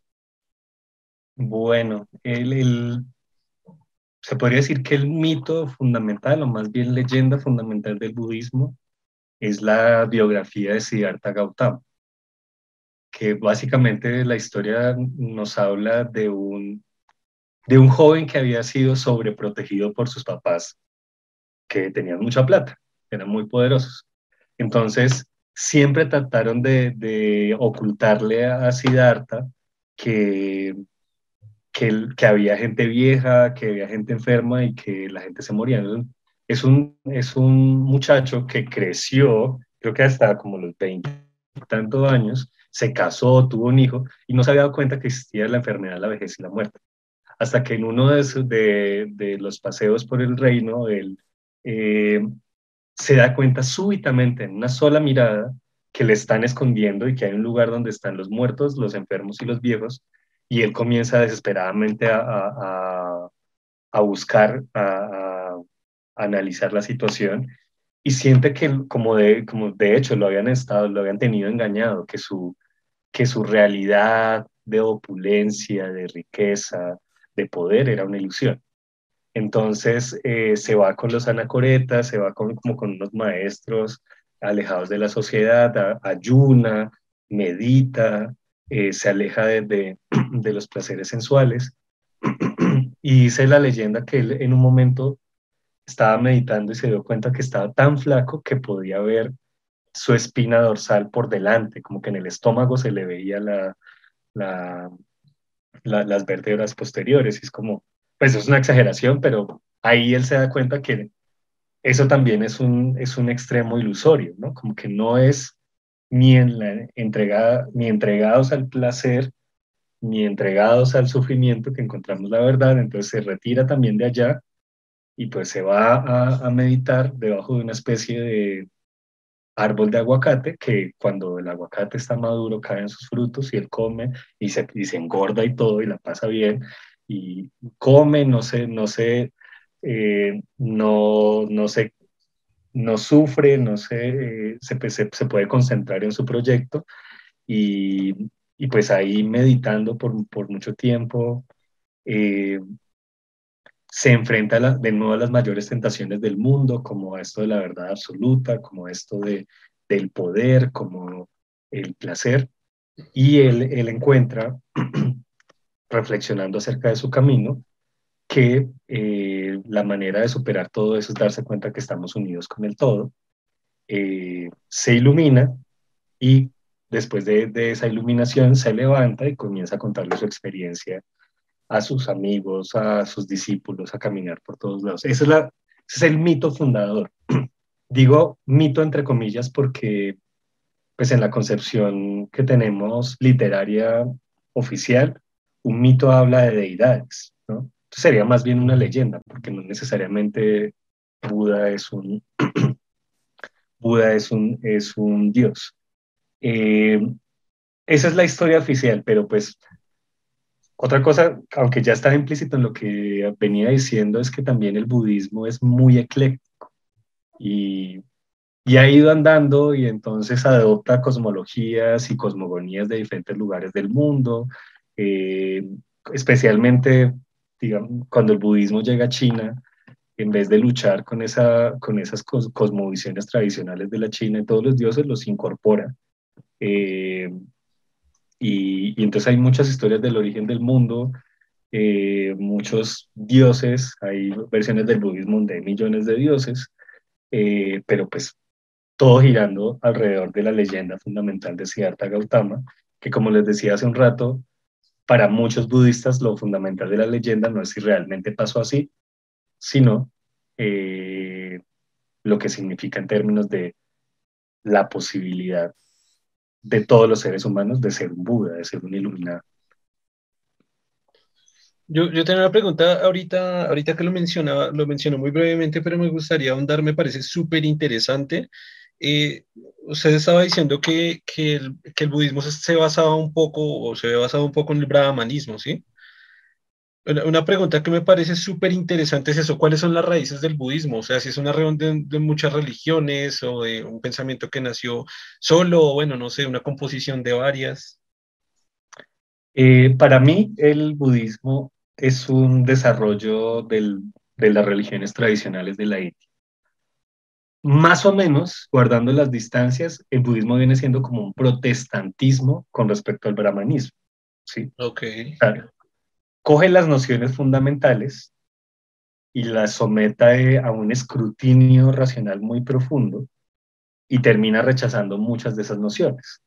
Por ejemplo, la noción de alma, ¿no? Eh, eh, el brahmanismo tradicional sí cree en la existencia sustancial del alma y la reencarnación literal y en una eternidad eh, que puede ser como de absoluta felicidad para el alma, algo así como un cielo. Y el, y el budismo eh, como que toma esa, esa, esa noción y piensa, ¿no? Como, venga, si, si nosotros vivimos en una ilusión y lo único real es ese espíritu absoluto Brahma, pues el yo es una ilusión también, ¿sí? O si no, nos estaríamos contradiciendo. Eh, entonces, entonces, yo siento eso, ¿no? Como que cogen nociones del brahmanismo y las someten a un escrutinio racional y desarrollan interpretaciones protestantes, por así decirlo, con respecto a la, a la tradición. Eh, pero no, no rechazándolas del todo, ¿no? Como que usted puede, muchos budistas no tienen ningún problema con que usted, como en el brahmanismo, tenga un dios particular y le y adore a ese dios y le haga sacrificios a ese dios, eh, pues siempre y cuando eso le sirva para su camino espiritual y para ser más compasivo, para comprender bien cómo funciona este mundo en el que estamos. Eh, hay, en ese sentido, hay, hay, unos textos que son los Upanishads, que alcanzan a ser textos del brahmanismo, pero en donde uno encuentra ya unas nociones muy críticas. Por ejemplo, un, un Upanishad, eh, en, en, un Upanishad están todos los dioses tradicionales brahmanistas reunidos y se les aparece una mujer con una cerilla encendida y los reta a apagar el fuego. Entonces, el dios del fuego, el dios del agua, el dios del viento, ningún dios puede apagarlo. Y esta mujer que se hace llamar Uma, desaparece, pero antes les dice que ella, ella es simplemente una, una, una manifestación de lo absoluto. Y todas las manifestaciones de lo absoluto son ilusorias. Entonces, como que ya en el brahmanismo, especialmente en los Upanishads, uno empieza a encontrar estas nociones críticas del pensamiento mágico, del politeísmo eh, literal, de, del ritualismo eh, superficial, superficial, de la substancialidad del yo. Y todos esos elementos los toma el, el budismo y los condensa en una corriente filosófica, podríamos decirlo así. Esas son las raíces principales.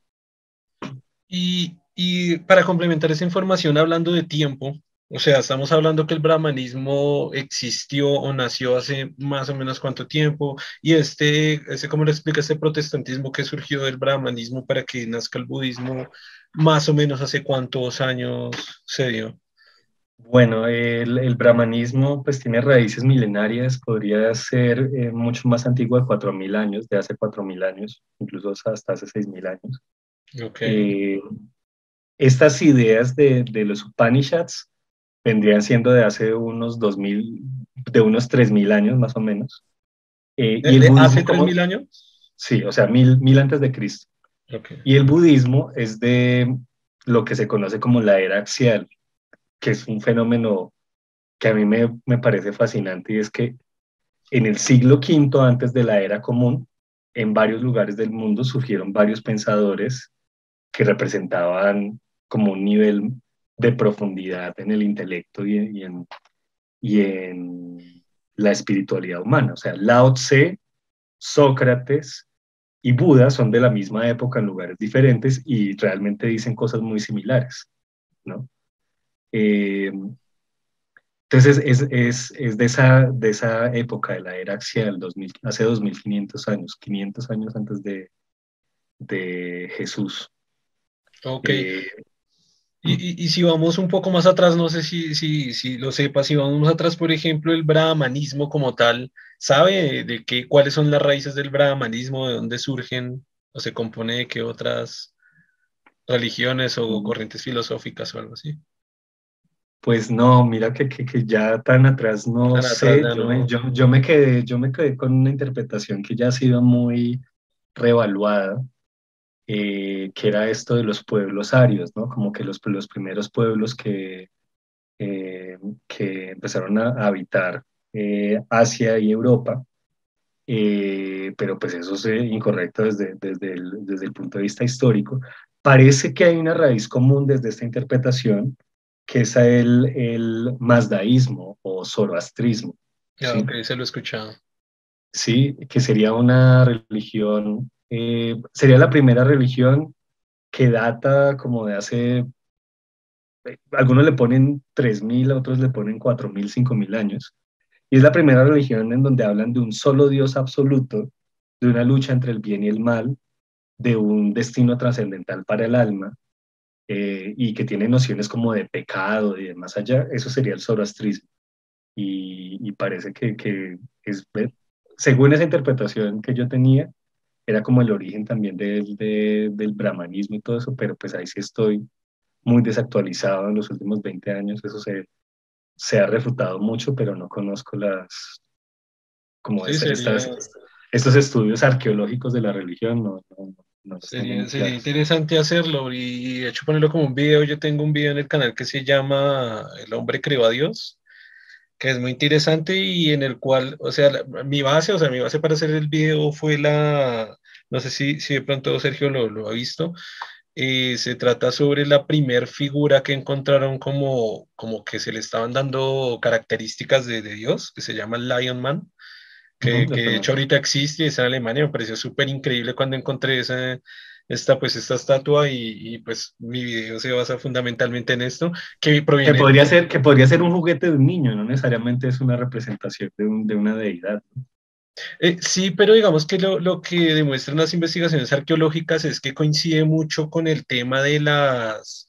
De, de cuando comenzó a ser un poco místico el, el, el pensamiento humano o el cerebro humano, cuando comenzaron a haber ciertos rituales, cuando comenzaron a enterrar eh, personas, y cuando comenzaron a dejar como objetos eh, sobre las tumbas y sobre todo eso, entonces como que hay, como que hay una coincidencia en, en, el, en el tema que surge como al mismo tiempo de, de esta primer como posible inauguración, más por así decirlo, de seres místicos que pues que los veneraban, ¿sí? Como que anteriormente no, no se habían construido pues juguetes para niños como con tanta elaboración Y, posteriormente los juguetes para niños tampoco fueron muy importantes, sin ir tan lejos en Colombia en los años 40 y 50 en los campos era casi, casi prohibido, era casi contraintuitivo, era casi lo peor que pudiera hacer era darle un juguete a un niño, tenía que trabajar.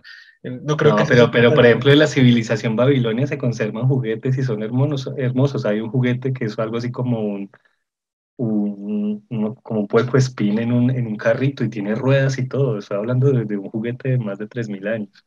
No, no digo que no. No, sí, sí, no, no, digo que no, pero, pero estamos hablando de, de casi 75 mil a 80 mil años. De hecho, la, la fecha está un poco corrida, 60 mil a 75 mil a 100 mil años eh, antes de la era común, o sea, estamos, estamos hablando de demasiado tiempo. Y claro, en Colombia estoy poniendo un ejemplo que también pueden ser muchos temas eh, socioculturales, de pobreza, etcétera, y de, pensamiento. Eh, pero pues sí, como que arqueológicamente, pues la evidencia apunta como más hacia otra parte. Pero bueno, en fin, queríamos... Discúlpame, discúlpame, te quería hacer una recomendación antes de que se me olvide para, para esto que quieres hacer. Hay un libro de de Karen Armstrong que se llama La historia de Dios, en donde habla específicamente del origen como arqueológico, historiográfico eh, del Dios judeocristiano. Es muy bueno ese libro, como, como eh, por el, pero pues muy específico con respecto a la tradición, a la religión cristiana, pero muy interesante también de cómo nos hicimos la idea que tenemos de Dios en esta cultura remontándonos a explicaciones milenarias. la historia de Dios de Karen Armstrong. Ok, historia de Dios.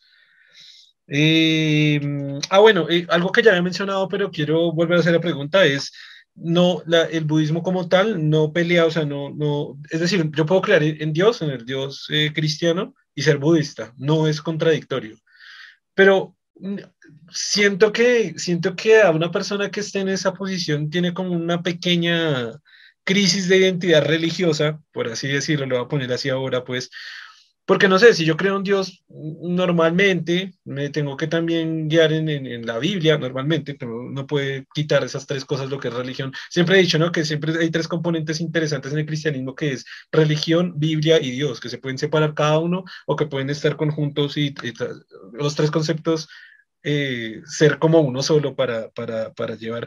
Pero, en fin, digamos, si una persona va a la iglesia cada domingo y lee la Biblia y normalmente cree que hay cielo, infierno, alma, eh, pero también es budista. Y mm, creo que hay, que hay como un choque de ideológico, de creencias, quizás algo filosófico, y eso que solo estoy hablando de ello, ¿no? Porque si no sé, si también es hindú y es budista, o si no sé, bueno, de todas las religiones que hay, si es, es testigo de Jehová y es budista, eh, como, no sé, veo como una contradicción ahí, que lo que digo es como una persona quizás está teniendo una crisis de identidad religiosa, más que realmente pertenecer como a dos religiones simultáneamente, y más sobre todo, teniendo en cuenta lo que nos dice, que el budismo es como, bueno, un poco más abierto y no es dogmático, pero las otras religiones por lo general sí son muy, muy arraigadas a que estos son los parámetros criterios que usted tiene que seguir. Sí, eh, yo en ese caso, yo recomendaría darse cuenta de que de hecho todo es un remix, como dicen también en cierto podcast, ¿no? Eh, todo es una mezcla. También el cristianismo, que uno cree que es como una doctrina pura y cerrada, se ha alimentado de, teorías filosóficas, de teorías que hoy consideramos paganas, de, los, de la mitología romana, por ejemplo, eh, de la mitología egipcia. No sería nada raro que, que hubiese habido contacto entre, entre patriarcas de, la iglesia eh, cristiana y pensadores eh, budistas. No sería raro todo eso como que frente a una crisis de identidad, o sea, creo que las crisis de identidad son buenas porque le ayudan a uno a sacudirse esta idea de que la teoría que uno tiene, la forma de ver el mundo que uno tiene es pura. No hay nada puro, ni genéticamente hablando, ni, ni ideológicamente hablando, entonces está, está bien. Y esas crisis eh, y eso lo digo también desde el budismo, pues son, son buenas porque lo ayudan a uno a estar consciente, estar uno atento a revisar qué es lo que uno cree y por qué lo cree, ¿sí? Entonces yo diría que ese tipo de crisis no está mal y que más bien hay que, hay que afrontarlas y asumirlas con, con dignidad. Eh, ya me parece algo muy chévere como que poder ir uno a misa y no tener esta actitud de que le, le creo todo lo que me dice ese señor loco que está allá al frente, sino que recibo, pero tampoco lo, lo, recibo con rechazo, sino que recibo y lo pienso y lo proceso y tomo una actitud al respecto y también lo reinterpreto, ¿no? Por ejemplo, hay, un pensador que se llama Anthony de Melo, que ah, no me acordaba, hasta este momento me acordé. Anthony de Melo también es cristiano y, bueno, no sé si budista, más bien como, como hinduista, cristiano hinduista, ¿sí? Eh, y, él, tiene un libro muy bonito que se llama La oración de la rana, que empieza con una parábola eh, de un santo que está intentando entrar en profundo estado de, oración y recogimiento, pero que las ranas no lo, no lo dejan concentrarse. Y, y, tiene como un momento de epifanía en donde habla con Dios y Dios le dice, fresco, mijo, que las ranas también están orando a su manera, ¿sí? Entonces como que el sabio comienza a entender que orar no es repetir unas palabras, sino que orar es entrar en cierto estado de, meditación y de comunicación con lo trascendente, ¿sí? Entonces, chévere que uno esté en una misa y uno esté rezando el Padre Nuestro y en vez de hacer ese proceso mecánico, uno entre como en esta actitud de budista, de, de conciencia, y, trate de ver a través de, las palabras y de lo que está sucediendo cuál es la conexión que hay entre uno y los demás y entre todos y el absoluto. ¿sí? Entonces, bienvenidas las crisis, los invito a entrar en crisis. Y bueno, me quedan como, como tres, cuatro preguntas, vamos a tratar de hacerle rápido. Algo que se me ocurrió ahorita, y es el tema que, que, he visto que con el tiempo es algo que casi nadie lo ha, lo ha logrado. Vamos a ver, Sergio, que nos dice el budismo que sí lo logró. no, mentira, no, sí, lo, pues, pues como sea, es el papel de la mujer. Normalmente, eh, históricamente, eh, hemos sido una sociedad tremendamente machista y generalmente las religiones casi siempre están lideradas por hombres y en la cual solo puede participar hombres y, mejor dicho, son sí, hombres centristas, por así decirlo, o machistas. Eh, ¿cómo, ¿Cómo maneja el tema del budismo esta? Porque de nuevo volvemos, ¿no? Buda, es hombre, ya desde ahí ya, desde un poco raro, no tiene que ser raro, pero es un poco raro, el Dalai Lama es hombre, no sé si ha habido un Dalai Lama mujer, de hecho sería una pregunta interesante. Eh, Buda era hombre, no sé si habrán profetas o filósofos o pensadores que eran hombres, ¿cómo es el papel de la mujer en el budismo? Bueno, eh,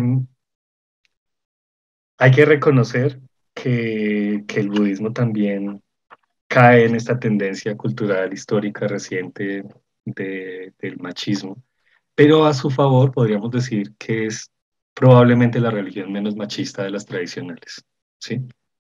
Eh, hay, una, hay una figura que es importante que es Yashodhara, lastimosamente no la mencioné antes, que fue la esposa de Siddhartha Gautama, eh, pero cuando era un príncipe, y pues, o sea, imagínense eso tan duro que es, eh, es algo que pasa constantemente en la, en la, digamos, en la ética de los, de los sabios en la India, como que en algún momento el sabio abandona a su familia para completar su camino espiritual. Entonces, eh, Gautama abandonó a Yasodhara y ella le tenía mucho resentimiento, pero cuando ya volvió como Buda, una de las primeras discípulas que, o sea, primero lo perdonó y luego lo comprendió y, ayudó a, difundir su mensaje fue Yasodhara, quien era su esposa antes de, todo ese camino de iluminación. Em, hay una versión, una interpretación bien interesante del budismo, que es el Tantra, que dentro de nuestra cultura occidental como que solamente lo asociamos con, con, unas técnicas sexuales para, para prolongar el, eh, eh, el, acto, pero pues es mucho más profundo que eso. En el, en el Tantra, una de las ideas fundamentales es que, muy, muy taoísta también, es que la realidad es una dinámica entre lo masculino y lo femenino. Entonces, en, el, en, el, en, en, el Tantra, eh, creo que es dentro del budismo una de, las de las versiones en donde más se insiste en darle a lo femenino un lugar tan preponderante como lo masculino, porque lo uno sin lo otro no tiene sentido. Y entonces por ahí, por el lado del Tantra y también por el lado de la recepción de, del budismo en China, hay varias representaciones de bodhisattvas femeninas, hay, hay, hay budas, mujeres. Sí, hay budas. Hay, iluminadas mujeres. Porque precisamente acá, ustedes han visto el, el, el yin yang, es una de las primeras representaciones, ¿dónde estás? Que no lo puedo tocar.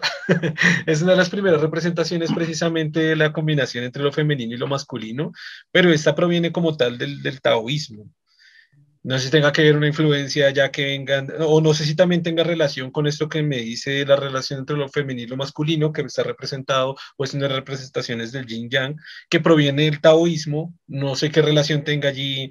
El no, esto, esto fue propio, esto fue propio del budismo, es que también pasó y eso valdría mucho la pena revisarlo históricamente, eh, el budismo dio lugar a centros de investigación. ¿sí? O sea, si ustedes quieren buscar como el origen de las universidades, tendrán que remontarse a la antigua India budista. ahí se, formaron los primeros centros de, de investigación donde se recopilaban los textos tradicionales, los textos budistas, otras interpretaciones y la gente iba a estudiar para buscar la iluminación y allá iban a estudiar mujeres sin ningún problema. Eh, hubo otro momento muy importante que, que hemos desconocido mucho y es que si bien el origen de la democracia occidental es en la antigua Atenas, hubo un rey de la India, Asoka, que cuando se convirtió al budismo, generó una transformación del, del reino hacia algo mucho más democrático, ¿sí? Es decir, también hubo un antecedente de la democracia en la India budista y en donde las mujeres también tenían participación equitativa, ¿sí? Quizás no se realizó del todo, pero la idea estaba ahí, no, es, no había prohibición. Y, y, pues ya en, el, en, la interpretación contemporánea del budismo es como, no, no, no importa, esto no es, eh, no diferencia entre entre hombres y mujeres en la posibilidad de iluminarse. Eh, más bien podemos aprender eh, como de lo que ha sido asociado a los hombres y a las mujeres y conciliarlo en cada uno de nosotros. en el, camino de la iluminación. No hay prohibiciones, no, no habría ninguna eh, restricción para que hubiera una líder budista o una Dalai Lama, no, no existe tal cosa. Pero pues el hecho de que no haya líderes tan notables, sí, claro. Eh, pues nos habla de que sigue habiendo unas, unas estructuras que toca cambiar. Lo que estoy diciendo es que teóricamente es menos machista, pero pues en la práctica sí habría que, que revisar por qué todavía no hay grandes figuras espirituales femeninas eh, en, el, en, el, budismo. Claro, porque, digamos, hace, poquito dijo que, que, el budismo es una de las religiones que menos, que menos machista es, ¿no? Pero acá sí me faltaría investigar y averiguar, pero por ejemplo en las religiones donde las, en, Egipto, donde las faraonas eran precisamente mujeres y donde tenían que seguir una religión que era precisamente esta religión con estos seres eh, antropomorfos y todo esto, seguramente era una religión y seguramente esa perspectiva esa religión era mucho más, mil millones de veces más, más eh, aceptando más a mujeres que, que pues cualquier otra religión en la historia.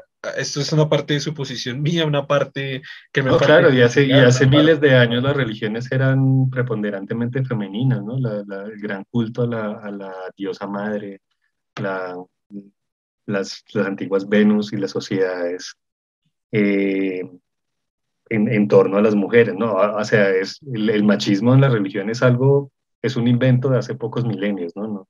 La religión le da mucho más importancia a la, a la mujer.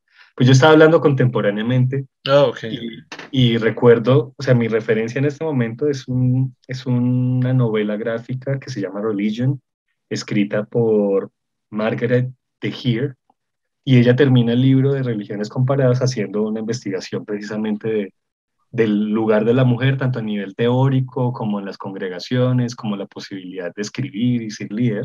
Y ella dice que el budismo es la religión menos machista de las contemporáneas. Ah, ok. Va por ahí, como con, con, con una investigación multifactorial. Ok. Se parece el abogado del budismo. No, no, no, no, está, está, interesante lo que nos cuenta. Eh, dos preguntas que tiene que ver, o, cuál es la relación que hay directa entre el budismo y el vegetarianismo o veganismo, porque también me he dado cuenta que, pues usted dice, no, pues cada uno es libre y bla, bla, bla, pero sí me he dado cuenta que un montón de budistas, o a veces pasa al revés, ¿no? Que son veganos o vegetarianos y comienzan a investigar, a, a meterse y llegan al budismo, o al revés, comienzan por el budismo y llegan al, vegetarianismo. Bueno, eh, pues es el, el, vegetarianismo y el veganismo son como dos de las recomendaciones éticas más insistentes en la, en la tradición budista, pero con, con muchos matices. Yo tengo amigos budistas que no son vegetarianos, para empezar por ahí, ¿sí? y, y su reflexión es como que pues depende del alcance de sus posibilidades. En nuestra cultura todavía es muy difícil ser vegetariano y más aún ser vegano es complicadísimo, ¿no? Eh, entonces como que, que ellos entienden que, que la recomendación es hacer todo lo que esté a su alcance por evitar el sufrimiento innecesario de, de otras formas sintientes, pero pues sienten que este cambio drástico en su, en su en sus hábitos de alimentación todavía no está a su alcance. Y yo creo que eso es perfectamente comprensible, eh, más en una cultura tan, tan carnívora como la nuestra. Eh, también uno encuentra dentro del budismo cosas muy, muy extrañas. Yo recuerdo en los Tipitaka que hablaba de eso, de que, de que los seguidores de Buda deberían ser, deberían no comer animales, pero planteaban unas excepciones ridículas. Como pescado No, no, no, no, no. Como, mire, si el animal se muere, si usted no lo mató, o sea, si usted no tiene karma negativo por matarlo, si el animal se muere, usted lo puede comer. No que se va a comer un animal que se murió por causas naturales. No. Pero, pero ¿por qué no? Güey, güey, es, o sea, usted lo acaba de mencionar, es una pregunta con la que yo he, interrogado un montón de, de, vegetarianos y veganos los dos me conocen un poco y saben que yo me meto por allá en cuentos y, trato de, cuestionar a la gente. Y es una pregunta que, que siempre tenía y que casi ningún vegano me pudo dar respuesta, creo, bueno, creo que uno más o menos de una respuesta cercana. Y yo digo, o sea, entiendo el vegetarianismo desde esa perspectiva y me parece muy respetable desde la perspectiva de, de no maten animales porque la muerte es sufrimiento y, además actualmente lo que hay, la, la, la economía o, o, todo lo que circula a través de llevar un producto final es una cantidad de sufrimiento. Pero una pregunta que yo tuve gigante fue esa, es decir, si un animal muere de muerte natural, ¿por, por qué? O sea, no, no, tiene sentido, ¿por, por qué? es, una cuestión, es una cuestión médica, si el animal se muere por muerte natural, puede ser una enfermedad y consumir. No, no, no, no. Es que, de nuevo, e, esto lo he dicho en otros ah. podcasts, y de hecho creo que en, el anterior podcast con, con, Sergio lo habíamos dicho. Ah, no, fue fuera del podcast una vez que nos reunimos allá, en su casa, Sergio. Y es que yo gran parte de mi vida la viví en una finca que es muy selvática, que es muy, es, medio selva. Entonces mucho tiempo de mi vida conviví con animales. Eh, ¿Qué pasa allá? ¿Cuál es la tradición? Y tradición entre comillas, no es que sea tradición espiritual o algo así, sino que, por ejemplo, cuando una vaca muere, no porque murió de, de, vieja, ni de enfermedad, ni de nada, sino porque se ruedan. El, terreno allí es, y eso es una característica de Colombia, es muy accidentado, hay un montón de montañas y la finca de allí no es como también la gente cree que las fincas son así súper planas y hermosas y arbolitos de naranjas y todo, no, pues es un terreno súper accidentado, súper lleno de huecos, barriales, ríos, quebradas, árboles, selva y mucha selva. Pues las vacas es más o menos común que caigan, eh, rueden y mueran porque se les parten todo y, o caen entre el agua y se ahogan. Esto es mm. totalmente pues, natural. Pues, pues, te, cuento que, que, por eso, o sea, yo encontré en los, en los textos budistas que si eso pasa, pues, o sea, la recomendación es que puedes comer sin ningún no, pero, problema. Genial, porque me, me, hubiera encantado leer esa marca, que esta pregunta la tengo hace tiempo, entonces, ¿cuál es la tradición allí? La, la vaca muere, se regala, es decir, se comienza a partir, de hecho es una experiencia muy interesante ver cómo a través de una vaca viva y el cuero corta y está el pedazo de carne que uno compra en la carnicería, que a veces es lo que la, asociación que la gente de las ciudades no puede hacer con la, con de dónde viene la carne naturalmente, se comienzan a hacer cortes y da, da mucha como pena perder el animal y sobre todo que esto es otra característica de esa región, es una región pobre, no es una región, también la gente que va a fincas tienen tractores, algunos me preguntaron, ah, ¿qué tractor usaban allá? Yo, ¿qué tractor usaban burros? En fin, hay mucha pobreza, entonces la, la, carne se le da a la gente, la gente tiene mucha hambre, o sea, tiene hambre, se le lleva a la gente, se da, se regala, se, se le da a los perros, se comen en la carne, no, no existen las neveras, en una región pobre, se consume, se consume tanto que la vaca es muy grande, la cantidad de carne que da una vaca es gigante y no, no da para todos, y la carne se pudre y la carne al final queda para los, para los que llamamos en Colombia chulos, que son cuervos realmente, ¿no? Eh, y yo digo, güey, ¿cuál es el problema? Buitres, eh, ¿no es diferente a cuervo? Sí, es muy diferente. Ok, no, no sabía. Ok, los buitres para personas que nos escuchan en Latinoamérica. Y, y la, la, carne, pues si no se hace, eso se pierde y queda para los últimos animales, los carroñeros.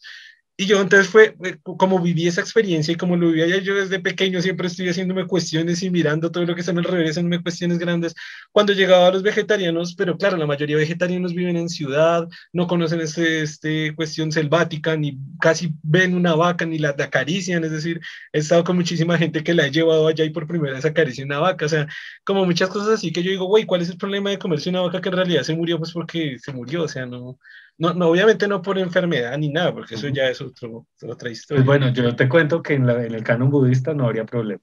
Sí, esa es una excepción. Me hubiera, me hubiera encantado contar esa frase que digo, pues no hay, no hay por qué, o sea, si, si yo si hubiera estado con... Tú no la, tú no la mataste, ni se enfermó, ni la hiciste sufrimiento innecesario. Exacto, si, si yo hubiera estado allí con vos escribiendo eso, digo, wow, es un genio, obvio, se tiene toda la razón, señor Buda. y, y, la, y, las otras excepciones son más curiosas aún. Una dice ¿cuál, cuál? que si por por equivocación el, el carnicero te llevó la carne a la casa y tú no se la puedes devolver, pues te la puedes comer sin ningún. Ah, bueno. y la otra, que de esto sí se lo leía Peter Singer, un famoso eh, filósofo ético animalista, burlándose un poco de ciertos budistas eh, estrictos. La tercera es como que si no mataron el animal específicamente para ti, tú tienes, tú como que no tienes culpa. No causas el sufrimiento de ese animal. Entonces Peter Singer se burlaba de que había budistas que, que eran vegetarianos, excepto en los cócteles, como en los buffets, que los buffets podían comer carne porque pues no habían matado a ese animal para, para uno, ¿sí? Entonces, eh, bueno, esta última es quizás la más ridícula, porque cuando, pues ahí se nota que faltaba esta perspectiva sistémica global, en donde pues la, la, la demanda y el consumo de un cierto tipo de bien también determina la, la oferta, ¿sí? Como que, pues sí, ¿no? las, las vacas y los pollitos y los, y los cerdos no los maltratan ni los matan específicamente para uno, pero uno a través de, de la demanda crea ese trato y crea ese, ese, ese, sufrimiento. Claro, es que sí, yo, yo, lo vería desde la perspectiva de que en el caso del buffet, ¿no? Digo, si hago un buffet y hay carne, es para todos los invitados y yo estoy ahí, si es para mí, no la consumo, ¿no? Digamos, para seguir ese, ese cuarto lineamiento.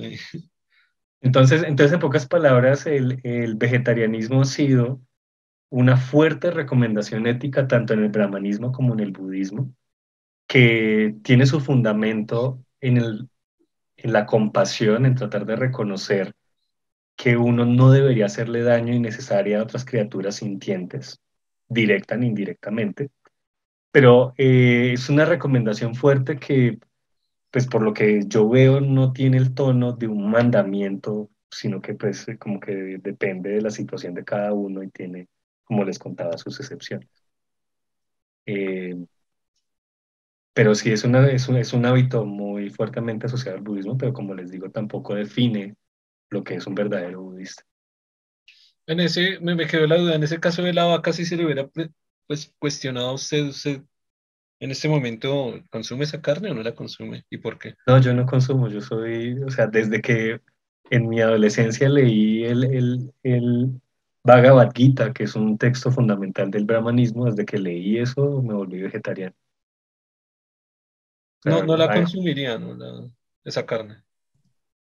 Uh, yo he hecho algunas excepciones en la, en, la, en la vida y un par de esas excepciones tenía que ver como con la situación de, de compartir, de, de, de, recibir como también el, el, el, amor de otras personas a través de la comida. Okay. Eh, o sea, no he sido así... Tan estricto. Completamente estricto, pero pues o sea, han sido excepciones muy, muy pequeñas. He intentado ser vegano en los últimos tres años, pero es muy, muy difícil. difícil, claro. Pero, pero me evadió la pregunta, en el caso de la vaca, ¿se la come o no? ¿Come un pedacito de esa carne o no? Pues, o sea, si yo tengo otras opciones, prefiero no hacerlo, pero, pero ya no es una cuestión ética, sino como estética o de hábitos, no sé. Claro, es que es diferente y es que no se nos debemos un poquito al tema del vegetarianismo porque siempre pienso que hay como un, nivel mayor, es decir, a, veces me siento mal con mi, con mi consumo continuo de carne y, y respeto, como decía antes, respeto mucho el, pensamiento de los, de, los vegetarianos, pero hay algunos, me he encontrado como, como en todo, ¿no? En todas las posiciones, me he encontrado con unos vegetarianos que son así súper fanáticos y súper yo soy el mejor porque, porque sí. Y yo digo, güey, si nos vamos en ese orden de ideas, entonces un vegano es mejor, porque es que un, vegano tiene ideas todavía más, o sea, es el mismo pensamiento, pero todavía lleva más a profundidad ese pensamiento y yo por lo menos lo considero más respetable, no, no sé si decir más respetable, pero es más difícil y está llevando, e, es más, es más, ¿cómo decirlo? Coherente con ese nivel de pensamiento de lo que llegaría a ser un, vegetariano. No, no, no, sé qué, Sergio, qué piensa de eso. Y, y, la segunda, y la segunda cuestión es que si quisiéramos llegar a un lineamiento del cual respeto y comparto, que es no lastimar a ninguna criatura directa o indirectamente, en el mundo tal y como estamos, que pues, ya sabemos cómo estás, indirectamente este podcast, hacer esta grabación, indirectamente está afectando casi a todas las especies del planeta, y eso sin hablar de, de lo que como, de lo que consumo, de lo que compro, del plástico, del, del silicio, del celular, etcétera, ¿Qué tanto es ah, eso posible? Porque, pienso que a esas alturas ya puedo ser el vegano, o como diría una, una amiga que la conocí, que es más allá del, del, del veganismo, que se llama crudiveganismo, que llegar al crudiveganismo, yo creo que aún así, ni siquiera llegando al crudiveganismo, vamos a poder no, no afectar a, al planeta y a todos los seres sintientes o vivientes del planeta. Sí, la, la primera noble verdad del budismo que les contaba hace un rato es eh, que existe el sufrimiento. ¿Sí? Entonces, de acuerdo con esa, con esa idea, la respuesta es que es imposible. Uno no puede evitar el sufrimiento. Existir es sufrir y existir es causar daño. Es muy trágico eso, ¿sí? Eh, pero creo que la misión ética ahí sería disminuir en la medida de nuestras posibilidades, haciendo una ponderación de, los, de las consecuencias de los actos, eh, disminuir el sufrimiento innecesario ¿sí? Nosotros sabemos que en este podcast estamos gastando eh, recursos que contribuyen al calentamiento global, pero pues hacemos una ponderación de que estamos, estamos tratando de dar elementos para la espiritualidad y el razonamiento, el, razonamiento científico, y eso, sí, como que eso, eso compensa. O sea, uno no se puede liberar, todo lo que haga tiene implicaciones y más en un mundo tan globalizado y complejo como el que vivimos actualmente. Y hay otro elemento que, que, entra a jugar y por el cual es absolutamente necesario el pensamiento científico, es conocer el karma, digámoslo así, conocer eh, cómo se produce todo y qué consecuencias tiene. ¿sí? Uno entre más sabe, más se da cuenta que es inevitable, que todo deja una huella. ¿sí? Eso me hace acordar en esta serie que les recomiendo de The Good Place, El Buen Lugar, que hablan de, del más allá y cuentan que hace mucho tiempo ningún ser humano ha ido al cielo porque hasta comprar un tomate en un supermercado tiene un montón de implicaciones éticas eh, nefastas que uno no desconoce y que uno no ha pensado. Entonces la invitación ahí es como, bueno, pensar y tratar de tomar las, eh, las, las decisiones para disminuir en la medida de lo posible con respecto a lo que esté a nuestro alcance eh, ese sufrimiento en el mundo. Y ahí vuelvo al cristianismo y ahí sí me parece que el cristianismo ofrece una ventaja frente al budismo. El budismo tiene esta, más esta actitud de, de haga lo que esté al alcance de sus posibilidades, sea compasivo, pero pues eh, tampoco como que se autosacrifique. El, el, el, cristianismo mucho más radical ahí es como, no, hermano, si usted se da cuenta que algo está mal, no lo haga. Punto. Sí. Eh, no importa la consecuencia, no lo haga. sí, no, no, no, no, no lo haga. Eh, eh, si, usted sea, si usted está en un dilema en el cual sufre otra persona o, sufra, o sufre usted, sacrifíquese usted como usted esperaría que los demás hicieran. Sí, sí. Y, y, yo creo que, que a veces, como que en momentos de duda, esa actitud radical de, de de ser más fiel a, ciertos principios, de, de, estar más dispuesto a, darse a uno por, por los demás, ahí sí creo que es una ventaja política del, cristianismo. bueno, la, pregunta que acabo de hacer es qué relación hay entre el budismo y el vegetarianismo. La segunda es Ah, bueno, pero espere, antes de pasar a la otra pregunta, sí me gustaría saber qué piensa sobre, precisamente sobre ese tema, sobre ser vegano. Usted ahorita, bueno, nos acabó de mencionar que llevaba como dos años intentándolo o queriéndolo ser. Eh, y también con lo que usted acaba de decir, es decir, uno tiene que ir a, sus posibilidades de, de, de, hacer ciertas prácticas que lleguen a sus posibilidades. Esto va a sonar a modo de crítica, va a ser la, la pregunta punzante, pero quizás desde mi perspectiva, usted sí tiene las, las posibilidades, no sé, económicas o de que vive en una ciudad súper gigante como la que es Bogotá, en la que se pueden conseguir un montón de, de, productos que pueden ser más caros, eso sí, y que pueden ser más difíciles de acceder, pero si lo pudiera hacer, por, ¿por qué no lo ha logrado o por qué no ha podido? Igual yo entiendo que es muy complicado, si yo lo que digo, intento dejar la carne, no, ya quisiera ser vegetariano. No, no podría ser vegano realmente con una actitud muy budista de controlar el deseo, pues yo reconozco que, que, que la variedad de, de, comida es algo que, me, que es un deseo que me, que me determina mucho. Y para ser vegano, pues es una dificultad que he tenido, ¿no? Como que por mi falta de tiempo, tendría que cocinar más o menos como lo, lo mismo por mucho tiempo y me aburre y me, y me desespera. Eh, y, me gusta comer muy variado, pero la oferta de, comida vegana es muy restringida. Y, y, el tiempo que me queda a mí para, para, cocinar y prepararlo no es tanto como quisiera. ¿sí? pero pues ahí yo reconozco muy humildemente la crítica, o sea, yo sí podría, pero tendría que esforzarme mucho más. A mí me genera una duda que creo que el, budismo la plantea, es la cuestión de la negación del placer, cómo manejan eso.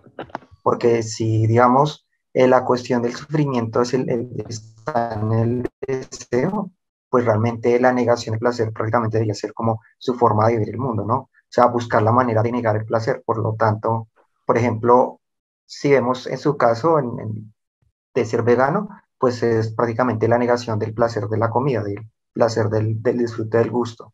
Entonces, ¿cómo maneja el budismo eso, no? La negación del placer, que creo que es un aspecto que también está implícito inclusive en el cristianismo con la cuestión de, de azotarse, de tener una vida ascética, de, de negarse el placer, porque muchas religiones están, lo piensan mucho de mm. que hay que negar el placer, porque pues digamos que es una forma como de salirse del materialismo, como de lograr la espiritualidad, pero negándolo. Entonces no sé cómo, cómo funciona en el budismo ahí. Mm, Germán acaba de, ponerle un ángulo a esta, esta reflexión muy complicado. Eh, creo que Nietzsche hace muy bien esa reflexión, o sea, su interpretación que hace, la interpretación que hace Nietzsche del budismo no es, no es muy profunda, pero él, él tiene esta idea también que acaba de plantear Germán, de que hay un nihilismo en el, en el budismo, que en el, en el, budismo se está negando algo muy fundamental del ser humano, que es el, el deseo y el, y el placer. Y la crítica es que eso es inhumano, ¿no? Porque nosotros somos deseo y, y buscamos el placer y no hay nada que hacer. Eh, yo vivo en esa crisis constante. O sea, además de cristianismo y, budismo, me declaro no, hedonista. Ah, ok. O sea, yo creo, además de todo lo que le he contado, creo que, el sentido de la vida es gozársela. Ah, tener, tener tanto placer, salud, tranquilidad como sea posible y evitar el sufrimiento, el dolor. Eh, entonces, claro, esa, la segunda verdad budista me, me, genera un conflicto, la segunda y la tercera, porque dicen que el origen del sufrimiento es el deseo y que hay que eliminar el deseo para eliminar el sufrimiento. Y yo, o sea, de hecho, mi, mi nickname es Seranelo, que viene de Sergio Andrés Senado López, pero cuando lo descubrí me sentí muy identificado porque significa soy deseo. O sea, yo no puedo eliminar el deseo sin erradicarme a mí mismo. Yo reconozco y me identifico con los deseos. Los seres humanos somos nuestros deseos también y no podemos erradicarlos de buenas a primeras. Entonces, ese es un desafío, pero muy, muy particular en el budismo. Em, al igual que en el estoicismo, se, se aboga por, por no sucumbir frente al deseo y las pasiones, pero también hay interpretaciones que dicen que hay unas pasiones y unos deseos que son buenos, entonces lo que hay que hacer es distinguir los buenos de los malos y solamente dedicarse a los deseos superiores, ¿sí? Yo no estoy muy seguro de que esa sea mi solución, yo ahí sí vivo en crisis y, no lo he resuelto. Eh, eh, no, o sea, como que el límite del budismo para mí es negar el deseo, porque para mí es, eh, me define y, y, la felicidad que puedo encontrar no es en ausencia del deseo, sino en armonía con Él.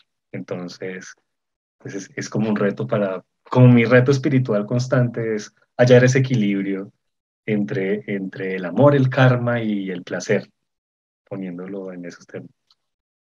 Porque claro, hay un problema que es inclusive un problema moderno, ¿no? Que la sociedad hedonista que vino como contradicción a, la, a la, espiritualidad y todo eso es, una contradicción que, que, por ejemplo, la religión no ha podido tiene un problema ahorita, ¿no? En realidad, porque básicamente si usted observa las religiones, prácticamente su noción es la negación del deseo, ¿no? Porque como tal deseo lo, digamos que lo, lo aleja un poco de, de, lo espiritual porque lo acerca mucho a lo material, porque el, placer está muy, muy, muy, muy cerca a lo que es material, porque básicamente lo material es lo que le genera este placer. Entonces, por lo tanto, negarlo es, es como la perspectiva que ellos tienen. Y en el budismo prácticamente es uno de sus principios, es lo más interesante que tiene el budismo, que lo niega rotundamente.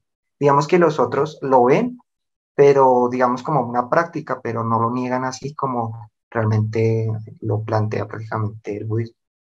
Sí, eso sí sería un desafío como filosófico muy mío de yo no estaría dispuesto ni a ceder en el hedonismo ni a ceder en el, en el, en el, en el budismo, entonces tendría que conciliarlos filosóficamente más claro.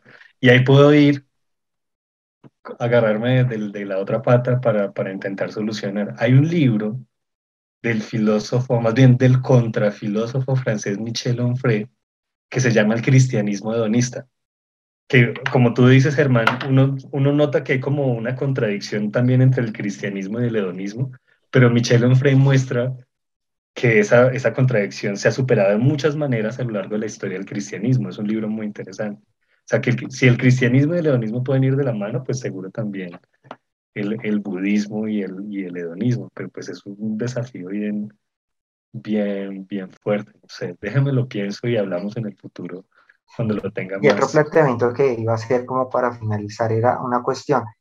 El problema que tenemos en la actualidad es que, digamos que el papel, lo que manejaba la ética y la moralidad de todas nuestras sociedades era la religión, pero en la medida que la religión se ha apartado, ese papel se ha perdido. Entonces, por ejemplo, la, digamos, la ética que de alguna forma se ha intentado con, con, digamos, lo que se hace en las escuelas con la cuestión de los valores, se ha tratado de, rescatar, pero de todas maneras es, es, es, algo que, es, que de, de, una forma quedó ahí, como algo que se, estaba, que se mantenía en nuestra sociedad y que de alguna forma se abandonó porque en, en, en la medida en que la religión se separó finalmente de, como de la sociedad, de la, o sea, el Estado y, la religión se apartaron de la otra, pues ese papel se perdió. Entonces, no sé cómo, cómo que se está planteando para, como para, porque obviamente hay que continuarlo, ¿no? O sea, la, la cuestión de los valores, de, de, la moralidad, de la ética,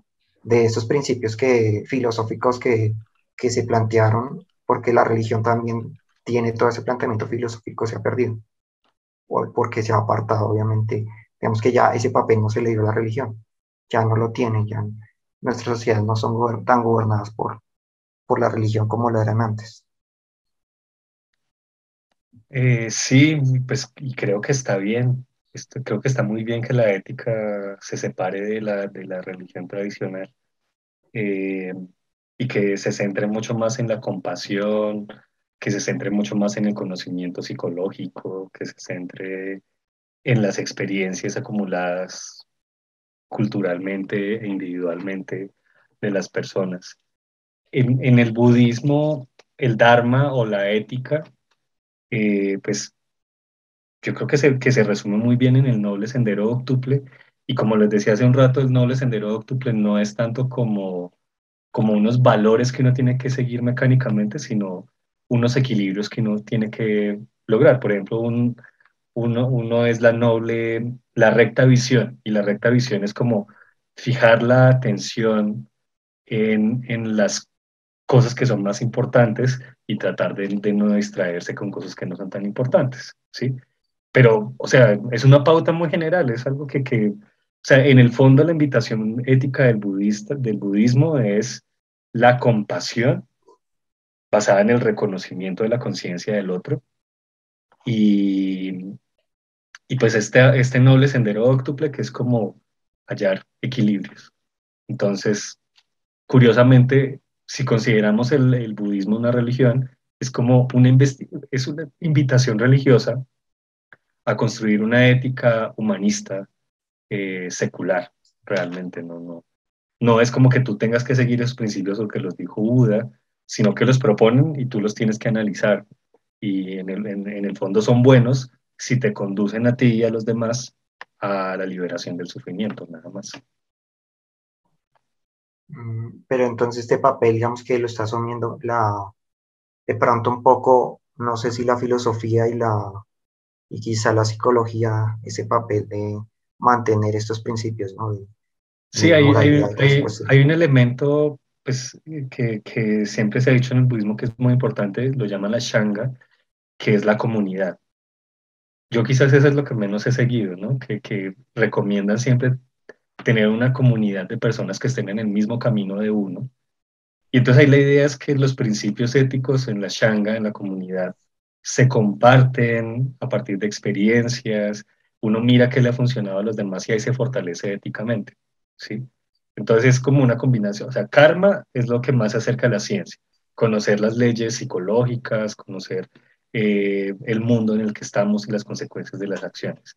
Dharma son estos principios que la tradición sugiere para hallar los equilibrios y ver del sufrimiento. Y Shanga es como ver en comunidad qué cosas funcionan y qué cosas no funcionan. Entonces sí se desplaza en el budismo la ética desde lo teológico a ámbitos mucho más humanistas y me gustaría decir científicos.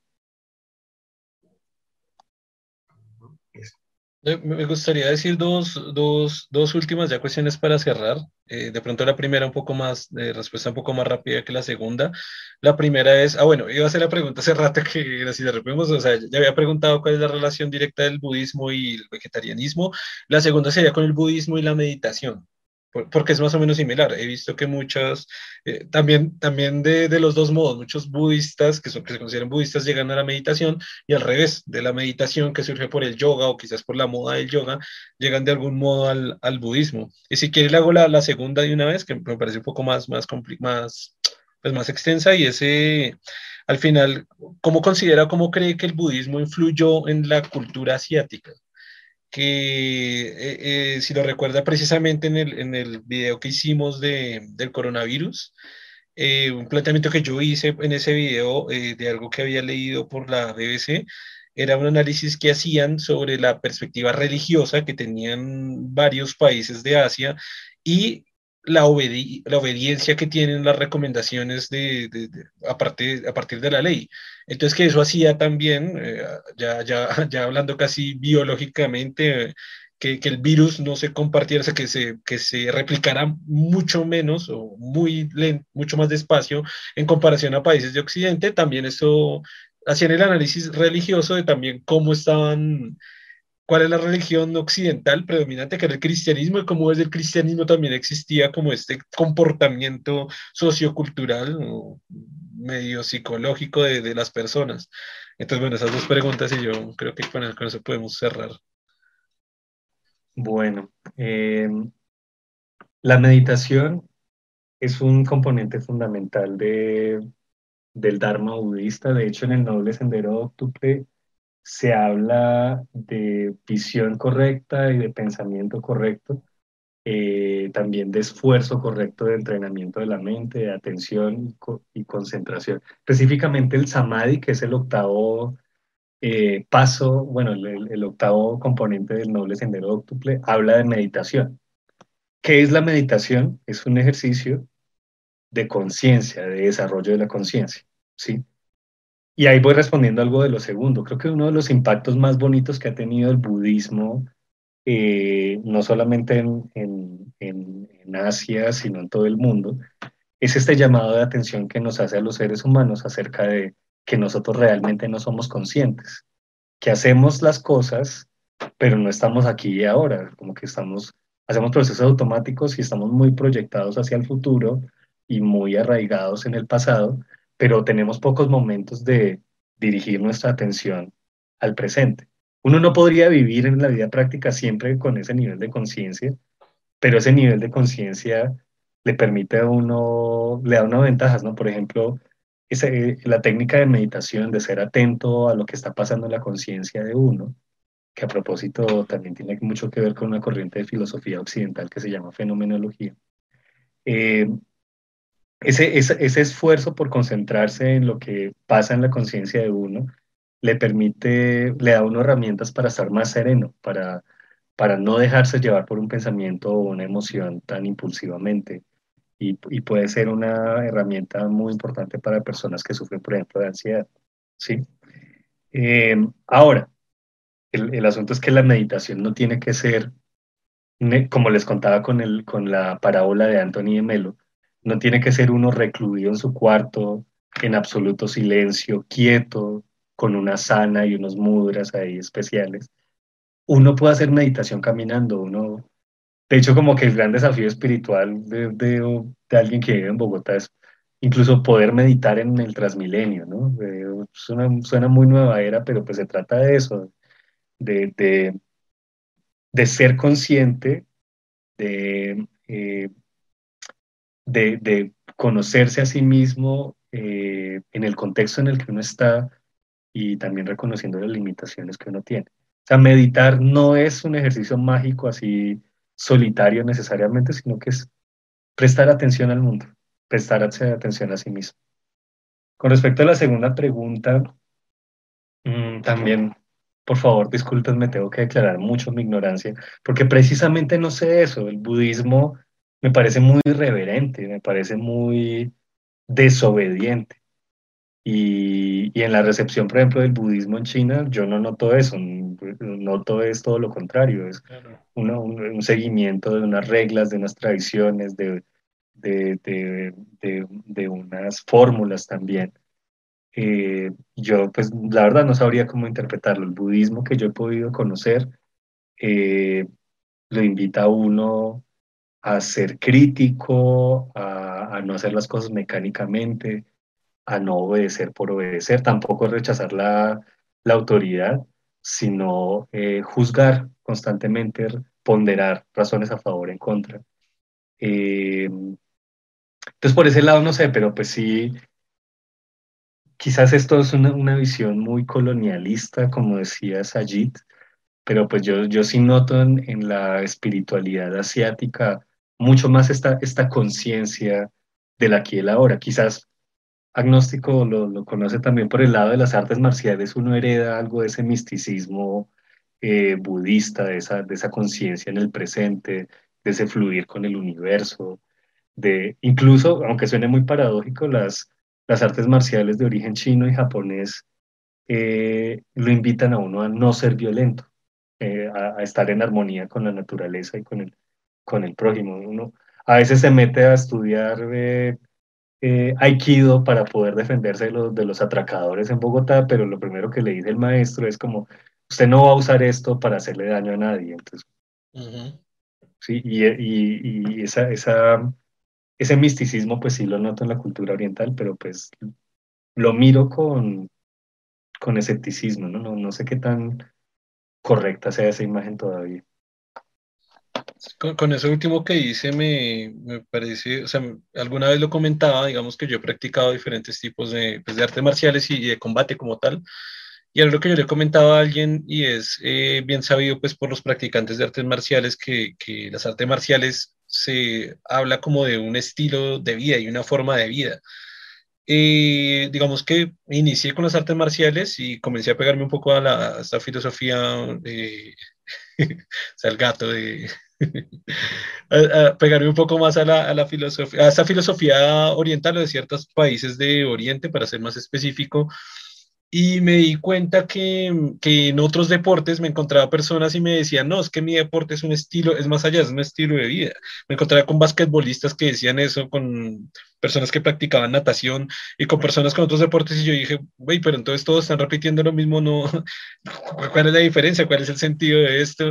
Y, y lo bonito de las artes marciales es que, claro, aparte del estilo de vida en que usted, claro, tiene que, tiene que llevar ciertos formas de, vivir en pro del deporte y del rendimiento del deporte, está también esta filosofía atrás de las artes marciales, que es esta como, decía, este, este tipo de espiritualidad, este tipo de, mm, control de emociones, que me parece increíble a partir de las artes marciales, el control de sus propias emociones, el control de su ira, de su rabia, de su emoción, de enfocar eh, de pronto de diferente manera un golpe que usted vaya a dar, de este, precisamente lo que decía Sergio, que es lo que se inculcan en diferentes artes marciales, y esto no es, esto no es para hacerle daño a, a los demás, sino en realidad es para su propio control emocional, es para utilizarlo. De hecho, uno de los lemas del karate que me parecen muy bonitos, por lo menos del karate Kyokushin, es, eh, tengo, karate significa literalmente en el japonés la mano vacía, ¿no? Entonces, uno como de los, decir, como de los lemas que tiene el karate es,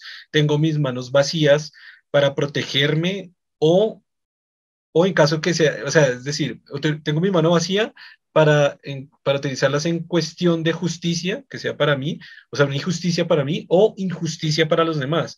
Cuando sea en pro de justicia para los demás o justicia para mí, están mis manos vacías, está lo que he aprendido con el arte de la mano abierta, que es el, el karate. ¿Qué pasa con el tipo de sistemas de combate, como por ejemplo con el boxeo? que uno entra al boxeo y uno ve que el boxeo es meramente deportivo, el boxeo es meramente para, para saber dar golpes con técnica y, enfocarse al deporte. No, no quiero satanizar ni hablar mal de un deporte más que el otro, pero desde mi perspectiva, desde muy personal, vi como una, como una tendencia a que, por ejemplo, los boxeadores iban a beber más y se ponían violentos cuando bebían o utilizaban el boxeo como una forma de, dominar a, la gente del común, no en un combate, sino cuando se reúnen en, un grupo social. Y yo decía, pero ¿por qué esto surge? A veces hay muchas historias de boxeadores muy famosos que se van a las drogas, o se van a la perdición, o gastan el dinero así de mala forma.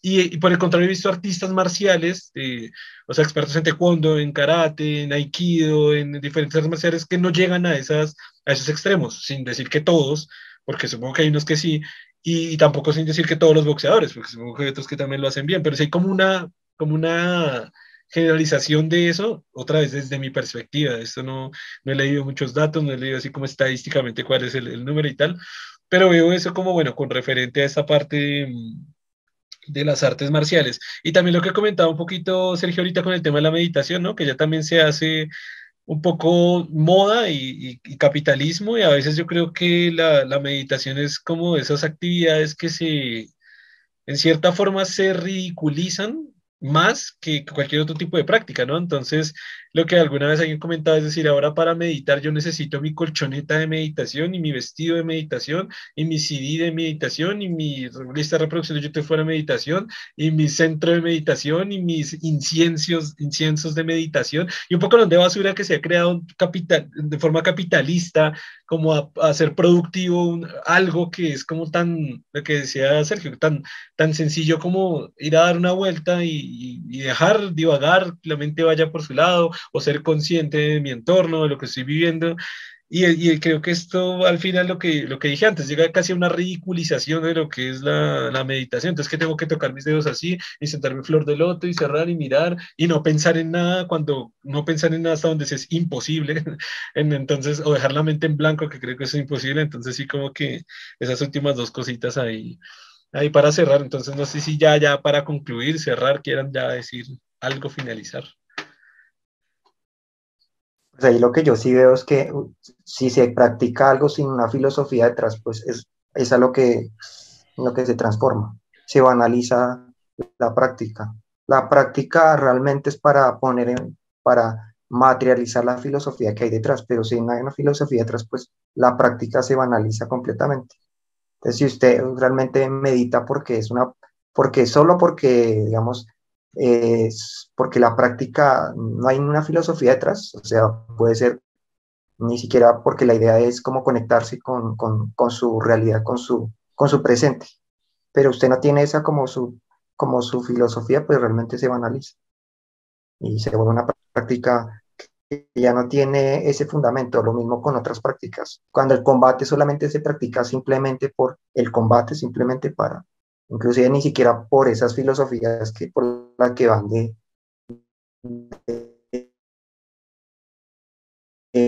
preservar la paz o de mantener el análisis Es como lo que yo diría en esas cuestiones. Y en, y en el caso del budismo, pues espero haber sido claro con eso, pues más que como un conjunto doctrinal y unos rituales prácticos, es un enfoque para interpretar, investigar, para, o sea, miren, miren, quisiera que valoraran eso, como que pues hay puntos en los que uno puede decir como no sé, déjenme lo pienso, vamos a ver si funciona. Y eso, pues, yo lo he encontrado en el budismo me parece muy lindo y eso es lo que quería compartir. Es un, es un enfoque para, para concentrarse en lo que pues realmente nos puede hacer tener el alma más en calma. Listo, bueno, no siendo más. Germán, ¿quiere decir algo más o ya? No, ya sí. Entonces, gracias a todos los que nos escucharon, gracias a Sergio por estar acá en este podcast por segunda vez y por tercera en el canal. Ah, por cuarta en el canal, porque tenemos dos videos del coronavirus. Eh, gracias a Germán por estar aquí, a todos los que nos escucharon, a todos los que nos vieron. Recuerden que pueden interactuar con todas las partes del proyecto Gente Inteligente y nos vemos en la siguiente ocasión. Chao, todos. Gracias, chao. Chao. Saludos, Sergio.